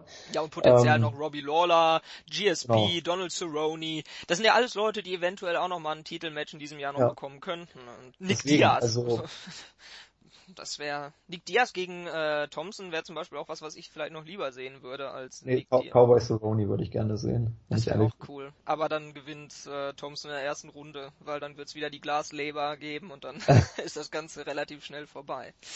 Aber naja. Ähm, ja, wolltest du noch irgendwas sagen zu dem Thema oder? Nö, das wird sich jetzt auch in den nächsten äh, Tagen und Wochen wird sicherlich noch mal einiges geben, aber wir werden ja dann auch schon in ja, drei Wochen gibt's ja dann auch schon unseren Preview-Podcast für 200. Ach nee, Quatsch, 209 ist ja erst. Äh, dann also in sieben Wochen gibt's ja dann unseren Preview-Podcast.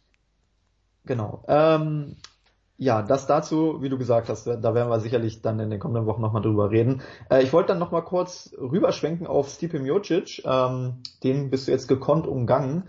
Äh, ja, er, er hat sich über seine Bezahlung beschwert. Ich meine, ich möchte jetzt nicht nochmal das Thema Rassismus aufgreifen, weil in diesem Fall ist es ja ein Widerspruch. Ähm, wenn man jetzt die Kritik von Tyron Woodley mit, mit dieser Kritik vergleicht. Hier ist es nämlich so, dass der schwarze Herausforderer mehr bekommen hat als der Champion Stipe Miocic, der Hometown Hero.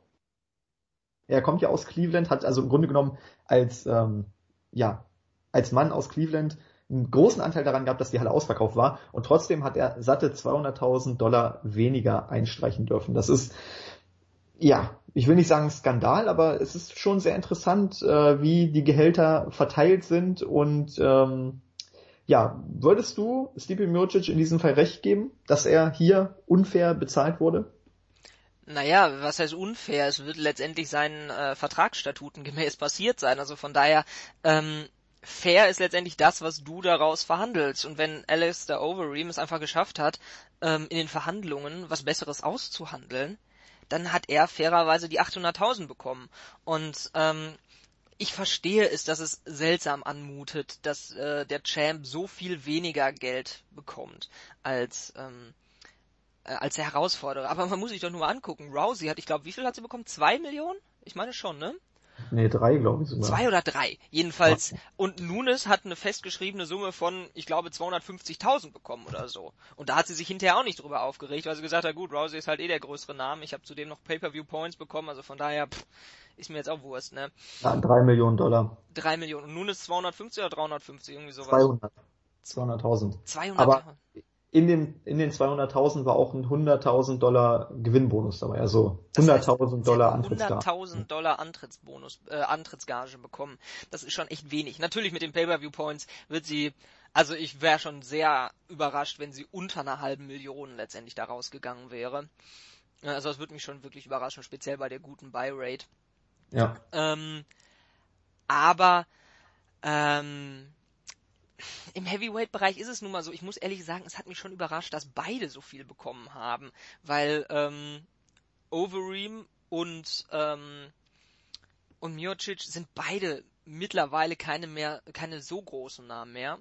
Ähm, Miocic war nie wirklich groß. Natürlich in Cleveland und Ohio ist das was anderes, aber ähm, so außerhalb von Ohio ich weiß nicht, also da kann man ihn wirklich noch nicht mal im Ansatz mit Leuten wie McGregor, Rousey oder irgendwie sowas vergleichen. Und ähm, es ist immer so eine Sache natürlich, dass der Champ eigentlich sozusagen der Main Draw oder der ja der Träger des ganzen Events ist, aber Overeem ist halt auch ein ähm, verdammt bekannter Name. Der hat den K1 Grand Prix gewonnen. Ähm, er hat schon, er war Strikeforce, äh, Strikeforce, Strikeforce Heavyweight Champion. Ähm, er hat sich einige legendäre äh, Schlachten geliefert und er hat Lesnar besiegt.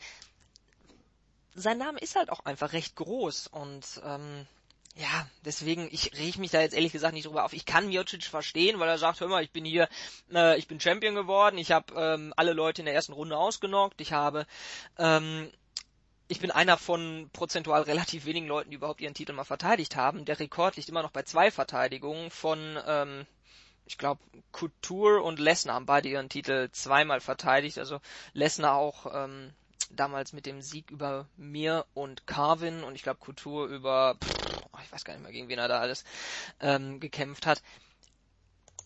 Ich verstehe ihn, aber ähm, dann verhandel das nächste Mal anders und lass dir keinen Bären aufbinden. So, ich, ich muss, so hart ich das muss, ist. Ja, mach erst zu Ende. Ja, nö, ich bin fertig. Ähm, nee, ich muss ihn hier aber auch ein bisschen in Schutz nehmen, weil ich habe hier gerade die News nochmal offen. Ähm, er hat am Ende auch gesagt, dass ihm die UFC versichert habe, ähm, dass es sich bei dem Deal um den bestmöglichen handeln würde. Ja, also klar. Die UFC hat wohl gesagt, wir können mit einem Heavyweight keinen besseren Deal abschließen. Und äh, das ist ja gelogen, weil Overeem bekommt 200.000 Dollar mehr. Also ich, ich kann mir das so vorstellen, dass die UFC wahrscheinlich gesagt hat, ähm, hier 600.000 Dollar ist das Maximum aktuell für ein Heavyweight. Wir haben kein Heavyweight, was mehr bekommt. Und dann kam natürlich hier das Gehalt von Overeem raus. Und ich denke mal, das hat einfach Miocic verärgert, dass ihm vielleicht erzählt wurde, ähm, dass er das äh, bestbezahlte Heavyweight äh, der UFC ist. Und dann kam eben Overeem, der ja nicht mal Champion ist und nicht mal irgendwie einen Anteil an, an dem ausverkauften Haus in Cleveland hatte, ähm, ja, der 200.000 Dollar mehr verdient. Also ich glaube, es geht mehr in die Richtung. Ich glaube, es geht nicht um das generelle Gehalt, sondern um diese spezielle Situation. Ähm, wahrscheinlich hat Miocic auch keinen Bonus bekommen als Dank für ähm, dafür, dass er eben hier dazu beigetragen hat, dass die Halle ausverkauft war. Also ich muss ihn da ein bisschen in Schutz nehmen, weil du hast es ja schon gerade so dargestellt, als ob er mit seiner Kritik nicht nicht so ganz recht hat oder mit seiner Kritik nicht, ganz, nicht so ganz recht, richtig liegt. Ja, man muss aber auch nochmal dabei einwerfen, dass, ähm, dass er gesagt hat, also von, also er hat gesagt, was die UFC gesagt hat. Wie letztendlich die Verhandlungen abgelaufen sind. Er wird das sicherlich auch simplifiziert haben. Er wird jetzt nicht die komplette ja, Dingens dargestellt haben, deswegen Ja. bin ich da mal so ein bisschen vorsichtig. Ähm, ja, natürlich. Ähm, die UFC wird ähm, ja das Geld auch nicht zum Fenster rausschmeißen und wenn sie ihn da ja belogen haben, dann ist das sicherlich etwas, was ähm, was nicht richtig ist. Aber vielleicht war es auch einfach in den Verhandlungen so gemeint, dass man für ihn, also von ihm, sein Preis-Leistungs-Verhältnis ist einfach das Maximum 600.000. Und ähm, wenn man sagt, mit Overeem kriegen wir einfach zwar nicht in die Halle, aber dafür an die äh, Monitore beziehungsweise die Pay-per-view-Buys prozentual besser rein als mit dir und deswegen krieg ich ja äh, 200.000 mehr, dann ist das halt so. Ähm, und ja, deswegen, man muss es jetzt, man muss es sich so ein bisschen, ja, Vorsicht, man muss alles so ein bisschen vorsichtig formulieren, weil wir waren bei den Verhandlungen nicht dabei und ähm, wir, man kann de facto nicht wirklich einschätzen, wer jetzt ähm, für die Pay-per-Views am ähm, am ausschlaggebenden war von den beiden. Für die Arena war sicherlich Miocic ausschlaggebend, aber ähm, Pay-per-view-mäßig CM Punk hat da auch noch reingespielt, der übrigens 500.000, also nur 100.000 weniger bekommen hat als Miocic, ähm, was mich persönlich als Miocic vielleicht noch ein bisschen mehr aufgeregt hätte. Ähm, und deswegen, ähm, ja, wie gesagt, es ist auf der einen Seite verständlich, aber auf der anderen Seite darf man jetzt auch nicht die UFC einfach ähm, bashen und sagen, oh, die, der olle Betrügerverein. Das, das wäre mir persönlich zu einfach und ähm, ja, dementsprechend das Ganze war ganz kurz nach dem Verkauf oder einigermaßen kurz nach dem Verkauf der UFC. Man weiß auch nicht, wer da jetzt mit wem über welche Bezahlung gesprochen hat. Und ähm, ja, deswegen es ist Mode geworden, dass die Leute ähm, ja lauter werden in der Öffentlichkeit. Das finde ich sehr, sehr gut, weil ich glaube, dass die generell zu wenig verdienen aber ähm, man darf den halt auch irgendwo nicht so einen Freifahrtschein ausstellen, weil ähm, jeder von den beteiligten Parteien hat ein berechtigtes Interesse, möglichst viel Geld zu verdienen. Und ähm, ja, dass alle zu 100% zufrieden sind, wann hat man das schon? Also das ist schon wirklich selten.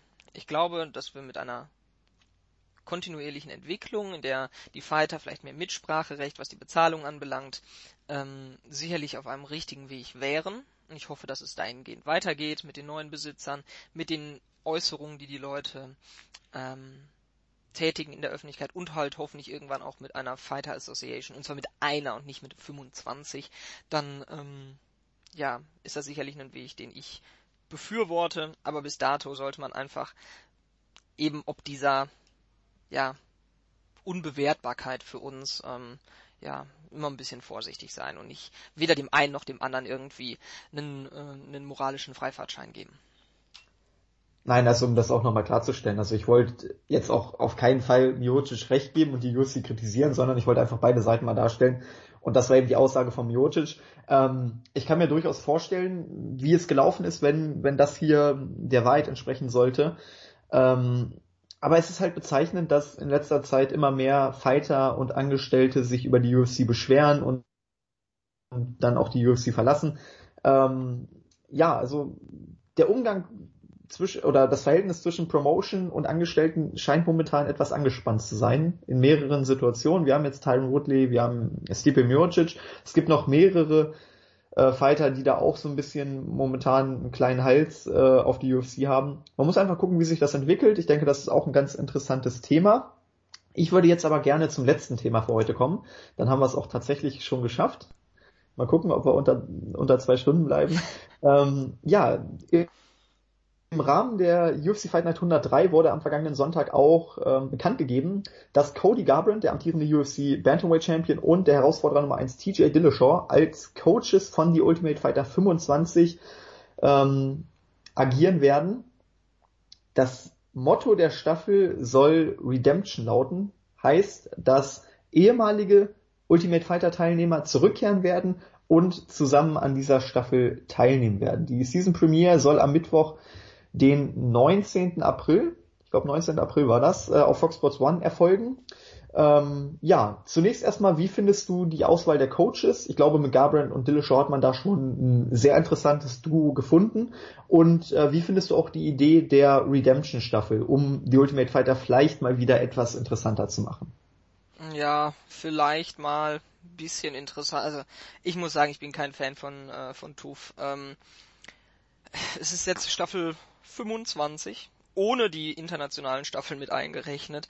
Also sind wir irgendwo, ich glaube mit den ganzen Lateinamerika, Brasilien, Asien und äh, und all dem Bums sind wir, ich glaube, zusammen bei äh, über 30 Staffeln mittlerweile von The Ultimate Fighter. Und ähm, dazu kommt noch, dass ich einfach überhaupt kein Freund von Reality TV bin. Ich finde das alles zum Kotzen. Ähm, und deswegen, also das, das Konzept ist irgendwo völlig, ähm, ja, ausgelaugt und ausgepresst, äh, wie so eine, wie so eine überreife Orange. Das, ähm, das catcht mich nicht mehr. Ähm, dass man jetzt irgendwelchen Leuten einen Weg zurück in die UFC bietet, ähm, finde ich gut, weil die UFC ist, wie gesagt, der absolut, ähm, ja, monetär am besten ausgestattete Pool, in dem man so als MMA-Fighter rumschwimmen kann. Aber Ähm, das Konzept gefällt mir nicht. Es werden jetzt wieder irgendwelche Leute aufeinander in irgendeinem Haus hocken, sich gegenseitig anflaumen, bisschen Drama, bisschen äh, hier und da und hast du nicht gesehen. Äh, das, das bringt mich nicht zum ein, das will ich nicht sehen. Also das ist nichts für mich. Ähm, ich finde es eigentlich mal ganz spannend, so ein Konzept irgendwie zu erarbeiten, wo man sagt, ähm, man geht ein bisschen weg von diesem Reality-TV-Bums, man macht das vielleicht so nebenbei, indem man die Fighter begleitet aber man fähigt die dann nicht in so einem Haus zusammen und lässt sie dann aber ein echtes Turnier kämpfen, so mit wirklichen, nicht zwei Runden, sondern drei Runden kämpfen und die, ähm, die Fights bringt man dann halt immer in den Early Prelims von diversen Events. Das kann man ja so verteilen. Man hat ja alle paar Wochen hat man ja Events. Das heißt, man könnte die schön verteilen und ähm, dann ist das, ich glaube, dann kann man das Event auch ein bisschen ähm, ja als wichtiger darstellen, als dass es jetzt ähm, dargestellt wird. Und prinzipiell ist es schön, dass, to äh, dass Tony, wollte ich schon sagen, ähm, dass ähm, TJ Dillashaw und Cody Garbrandt ähm, die Coaches sind, weil damit natürlich feststeht, dass die beiden in einem Titelmatch aufeinandertreffen werden und ähm, Garbrandt nicht erst irgendwie gegen Aldo oder gegen irgendeinen anderen Money Fight kämpft.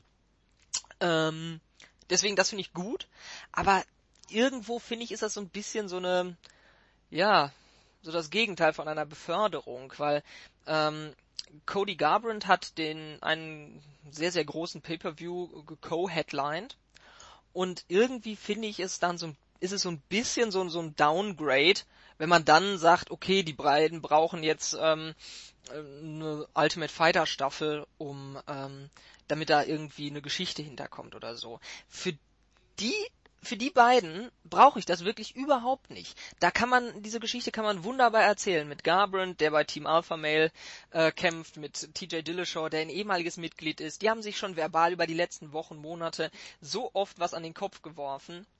Diese Geschichte kann man super mit Pressekonferenzen und ähm, einem ganz normalen Pay-per-view Co-Main Event ähm, aufbauen. Und ich weiß nicht, irgendwie habe ich das Gefühl, ist das so ein bisschen so ein Zeichen, dass die UFC nicht so das allergrößte Vertrauen darin hat, dass die beiden zusammen ziehen können. Aber irgendwann muss man das mal eben angehen und sagen, so, ich pack die beiden jetzt nicht in den Main Event eines Pay-per-Views, aber in den Co-Main Event. Und ähm, wenn ich dann irgendwie, ja, in irgendwie so eine Geschichte wie jetzt zum Beispiel bei, ähm, bei ähm, Thompson und ähm, Woodley da als Co-Main Event hätte man sich das gut vorstellen können. Oder eben was auch immer als nächstes noch für, für Main Events kommen. Miocic wird verteidigen, Bisping wird verteidigen. Also da hätte man das wunderbar, finde ich, reinbringen können und diese Ultimate Fighter Staffel bringt mir persönlich in Bezug auf den Fight der beiden Coaches am Ende nicht wirklich was. Die werden sich natürlich irgendwie ankeifen, die werden sich Sachen an den Kopf werfen und es wird sicherlich auch eine ganz spannende Dynamik werden. Aber ich weiß nicht, ich hatte immer so das Gefühl, Titelmatches in Ultimate Fighter Staffeln sind hauptsächlich für die, für die sich nicht so die Leute interessieren oder denen man die Leute äh, oder bei denen man die Fighter den Leuten erst noch näher bringen muss. Und ähm, ja, dementsprechend äh, bin ich kein so riesiger Fan davon. Du? Jein, jein. ähm, ja, du hast es ja jetzt so dargestellt, als würde die Ultimate Fighter Show die Rivalität zwischen Cody Garbrandt und TJ Dillashaw eher runterziehen. Dem würde ich widersprechen, weil ich glaube schon, dass, ähm, dass man durch diese Show, gerade durch diese Streitereien dann im, äh, im Gym und auch im, im Haus, wenn die beiden mal da sein sollten, ähm, ich glaube schon, dass man daraus dann sehr schöne Promo-Videos ähm, basteln kann und die sind dann natürlich auch wieder perfekt dafür, um den Kampf zu hypen. Also ich glaube, ähm, wenn es darum geht, Promos zu entwickeln und das Ganze eben so ein bisschen auf die Spitze zu treiben, äh, glaube ich, ist das schon der richtige Schritt. Die Show an sich wird sicherlich nicht so viel helfen. Ich denke mal, das werden wieder so 300, 400.000 Zuschauer auf Fox Sports One sein.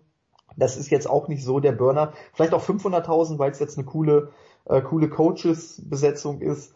Ähm, aber wie gesagt, ich glaube, es geht mehr darum, eben die beiden aufeinandertreffen zu lassen, auch TJ Dillashaw mit Uriah Faber und dem gesamten Team Alpha Male aufeinandertreffen zu lassen. Ähm, diese ganze Vorgeschichte möchte man da sicherlich einfach nochmal erzählen und aufgreifen, um das dann eben in einem Promo-Video oder in mehreren Promo-Videos äh, zusammenfügen zu können und das eben besser vermarkten zu können. Das ist, denke ich, das Ziel. Ähm, und man möchte eben einfach mit dieser Coaches-Besetzung die kommende Ultimate Fighter Staffel eben auch ein bisschen aufwerten. Ähm, ist ja auch dieses Redemption-Thema. Gut, wenn es jetzt nicht dein Ding ist. Also ich war eigentlich immer ein großer Fan von die Ultimate Fighter, aber in letzter Zeit haben die Staffeln einfach derartig zugenommen an, ähm, ja, an äh, Vorkommen. Nee, mir fehlt gerade das Wort. Quantität, genau. Ach so, ja. Ähm, an Quantität zugenommen. Also es sind deutlich mehr geworden, es sind zu viele geworden. Das ist also eine typische Übersättigung, ne? Ja, es ist wirklich eine Übersättigung und deswegen ist es schwierig, da jede Staffel zu verfolgen. Und auch die Qualität ist einfach extrem runtergegangen. Also ich sag mal so, bis die Ultimate Fighter 14, 15 war wirklich eine, eine gute Qualität da. Ich meine, bei 14 hat ja auch Dillashaw mitgemacht. Ähm, seitdem ist es wirklich runtergegangen. Gerade jetzt so die letzten Staffeln, da war nicht mehr sonderlich viel mit, mit äh, Gewinnern, die mal ja in den Bereich der Top 15 gekommen sind, sondern das waren alles Durchschnittstypen und auch deswegen ist das Interesse an die Ultimate Fighter rapide gesunken, weil eben einfach die Qualität im Cast nicht mehr so gut ist. Und wie du schon gesagt hast, man guckt sich die Show ja nicht nur an, um äh, ja um irgendwelche Rookies zu sehen, die sich da an ähm, beleidigen und anschreien im Turfhaus, sondern man möchte ja auch gute Kämpfe sehen. Und ähm, ja, das ist irgendwie nicht mehr gegeben.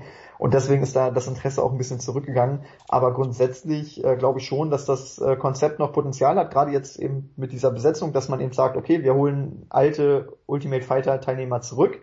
Ich denke mal, da wird man auch bewusst welche auswählen, die eben auch während der Show sehr beliebt waren. Ich weiß jetzt nicht, ob man wirklich bis zur ersten Staffel zurückgehen möchte oder ob man sagt, wir holen Fighter aus den letzten zwei, drei Staffeln zurück. Ähm, ich glaube schon, dass man da bewusst Kämpfer auswählen wird, die eben auch ähm, in ihrer jeweiligen Staffel zu den Stars gehört haben, die eben am Ende nicht gewonnen haben. Und äh, ich denke, das wird helfen. Und wie gesagt, Garbrandt und Dillashaw als Coaches werden die Show sicherlich aufwerten.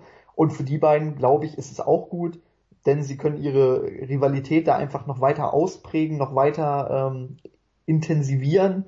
Und äh, dadurch kann auch das Team Alpha Male dann wieder mit in die Geschichte reinspielen. Also ich glaube, im Großen und Ganzen ist das schon die richtige Entscheidung und ich glaube, alle werden davon profitieren. Der Kampf zwischen Garbrandt und Dillashaw kann noch ein bisschen größer werden, kann noch ein bisschen mehr gehypt werden. Ähm, und ich glaube, durch die Coaches wird auch das, die Ultimate Fighter Konzept wieder etwas mehr Aufmerksamkeit erregen. Die Redemption-Idee finde ich sehr gut. Also ich glaube, das ist, auch wenn du es jetzt nicht so dargestellt hast, ich glaube, das ist für alle Parteien wirklich eine, eine positive Entwicklung. Ja, also ich glaube nicht, dass es unbedingt der Rivalität schaden wird. Das war jetzt eher so aus meiner analytischen Sicht betrachtet, dass ich irgendwie das Gefühl habe, dass die UFC halt eben ähm, Dillashaw gegen Garbrandt so als Rivalität, ähm, als minderwertig ansieht, auch wenn das eine der realsten und intensivsten Rivalitäten ist, die man heutzutage im MMA halt so haben kann.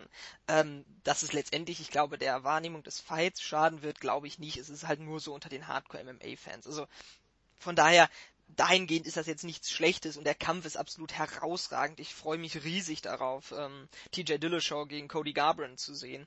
Aber ich hätte es halt einfach nicht gebraucht. Ich hätte wäre auch absolut glücklich gewesen, äh, wenn man die beiden einfach so im Co-Main-Event eines Pay-per-Views hätte aufeinandertreffen lassen. Nein, es ist ja auch okay. Also ich wollte damit jetzt auch nicht sagen, dass äh, Garbrandt und Dillashaw ohne diese Ultimate Fighter Staffel kein Pay-Per-View headline können. Ohne Frage. Auch der, der Kampf würde auch so, ich sag mal so, ja, 250.000 Buys würde er bestimmt ziehen. Ähm, wenn nicht sogar 300.000. Je nachdem, wie man das Ganze promoten würde. Also ich habe da auch überhaupt keine Bedenken, dass die beiden so ein Pay-Per-View headline könnten. Aber ich glaube, durch diese Ultimate Fighter Staffel könnte man einfach die Rivalität noch ein bisschen intensivieren und äh, also ich, ich sehe es positiv. Ich sehe jetzt nicht unbedingt so die negativen Aspekte daran, was äh, dem Kampf schaden könnte durch diese Staffel, sondern das Einzige, was halt ein bisschen schade ist, das Ganze wird rausgezögert. Äh, jetzt müssen erstmal die Aufnahmen beginnen. Also wir werden den Kampf wohl dann frühestens, ich sag mal, Juni, vielleicht auch äh, dann im Juli bei dem bei dem äh, ja bei der WrestleMania oder dem Super Bowl der UFC äh, am 4. Juli oder im Rahmen des 4. Juli ist das Event, ist ja immer das größte des Jahres. Ich denke, äh, bei dem Event könnte ich mir den Kampf auch sehr gut vorstellen auf jeden Fall, ähm, ja, wird das ein großer Kampf und ich glaube, durch die Ultimate Fighter Staffel wird er einfach noch größer. Also das Positive überwiegt und das, was du gerade hervorgebracht hast an, an Kritik, kann man bringen, aber ich weiß nicht, es stört ja nicht. Es zögert das Ganze nur ein bisschen heraus, macht den Kampf noch ein bisschen größer. Ähm, aber wirklich, wirklich irgendwelche negativen Einflüsse hat es jetzt nicht. Und von daher kann ich jetzt so die Kritik der Hardcore-Fans dann auch nicht nachvollziehen, muss ich ehrlich sagen. Ja, ich glaube, da hat auch jeder, einfach so ein bisschen so eine andere Wahrnehmung. Mir ist es, wie gesagt, einfach, ähm, ja, vielleicht ein bisschen zu künstlich. Bums, ne? Ja, also die Rivalität ist mir nicht Bums, aber The Ultimate Fighter ist mir halt relativ Bums, was halt auch daran liegt, dass die UFC einfach mit, ich weiß nicht, zig Events pro Jahr halt auch eben die Sättigung einfach bis zum bis zur Obergrenze Unterkiefer auslastet und ähm, dementsprechend bringt es mir nichts viele, äh, nicht was dazu und ich habe so ein bisschen die Befürchtung, dass es halt ein bisschen künstlich werden könnte mit diesem ähm, mit dem ähm, Aufeinandertreffen von Dillashaw ja, und Gabriel, eben weil man, weil man eben schon eine natürliche, man hat diese Rivalität. Da brauche ich nicht noch mehr. Da, die muss ich nicht noch für Wochen in irgendein Haus stecken, weil, seien wir ehrlich, das wird nicht nur natürlich sein, was da ist. Reality TV ist nicht sozusagen das, was im spontanen Moment passiert. Die werden sicherlich auch irgendwie so ähm, den beiden sagen, ja, hier äh, keift euch nochmal irgendwie an und so und ähm, vielleicht mal irgendwelche Sa Themen aufwerfen lassen von irgendwelchen Beteiligten, ähm, damit die das irgendwie nochmal ein bisschen mehr promoten. Und ich, wie gesagt, ich bin einfach überhaupt kein Freund von Reality ähm, TV, deswegen ist das vielleicht auch einfach so ein bisschen so eine persönliche Abneigung. Aber jedem das seine und wer, wer Spaß daran hat, für den der Kampf dadurch noch größer wird, bitte, dann freue ich mich. Ähm, aber ja, mir bringt's halt nichts. Ne? Ja. Okay. Ja, gut. Ja, dann, ich fass es nicht. Wir sind tatsächlich durch. Nee, sind wir ähm, nicht. Und wir sind noch, wieso? Wir haben noch die User-Frage. Machen wir nächstes Mal. Ich muss nämlich dringend auf Toilette. okay, dann erstmal einmal ganz kurz noch den Leuten sagen, äh, ihr seid nicht vergessen, wir werden das noch beantworten, aber äh, ich muss auch aufs Klo. genau. Ähm, ja, dann sind wir tatsächlich mal unter zwei Stunden geblieben. Ich fasse es nicht. Hier äh, knallen die Sektkorken. Ja, oder ich, ich glaube, jetzt kriegen wir die ganzen Hassmails von den, von den Usern. Jetzt hätte ich fast wieder Fans gesagt, von den Usern, äh, dass der Podcast unter zwei Stunden war. Aber gut, vielleicht ist es auch mal etwas, das wir langfristig gesehen anpeilen sollten. Okay, ja, hat auf jeden Fall wieder Spaß gemacht. Ja, mir auch. Vielen Dank. Und äh, zur weiteren Planung, nächste Woche kommt dann der nächste Podcast. Ich glaube, nächste Woche ist auch UFC und Fox Richtig, Richtig? die wunderschöne, genau, eine sehr interessante äh, Fight genau. Night wird das. Shevchenko gegen Peña, da können wir dann auch, äh, um das schon mal gleich vorwegzunehmen, jetzt machen wir hier Live-Planung on Air, ähm, da können wir dann auch mal ausführlich das Thema Amanda Nunes, zwei Titel, UFC Featherweight Division und so weiter und so fort besprechen. Das ist Reality, äh, ja, das ist nicht gescriptet. Hier, ne, genau, das ist real. Das ist nicht gescriptet. Ähm, ja, und dann die User-Fragen können wir natürlich auch gerne noch aufgreifen. Ja, das war's für heute. Ähm, ich weiß nicht, möchtest du noch irgendwelche Grußworte loswerden? Ansonsten. An alle meine Groupies da draußen. Herz, herzliche Grüße. Ich mm, freue mich immer über die ganzen Liebesbriefe und ähm, ganz toll. Begeistert. ja, und dass ich euch alle lieb habe, das wisst ihr ja hoffentlich auch. Okay, gut, dann, dann würde ich sagen, in bester Carsten Schäfer-Manier sagen wir Tschüss. Bis dann. Adios.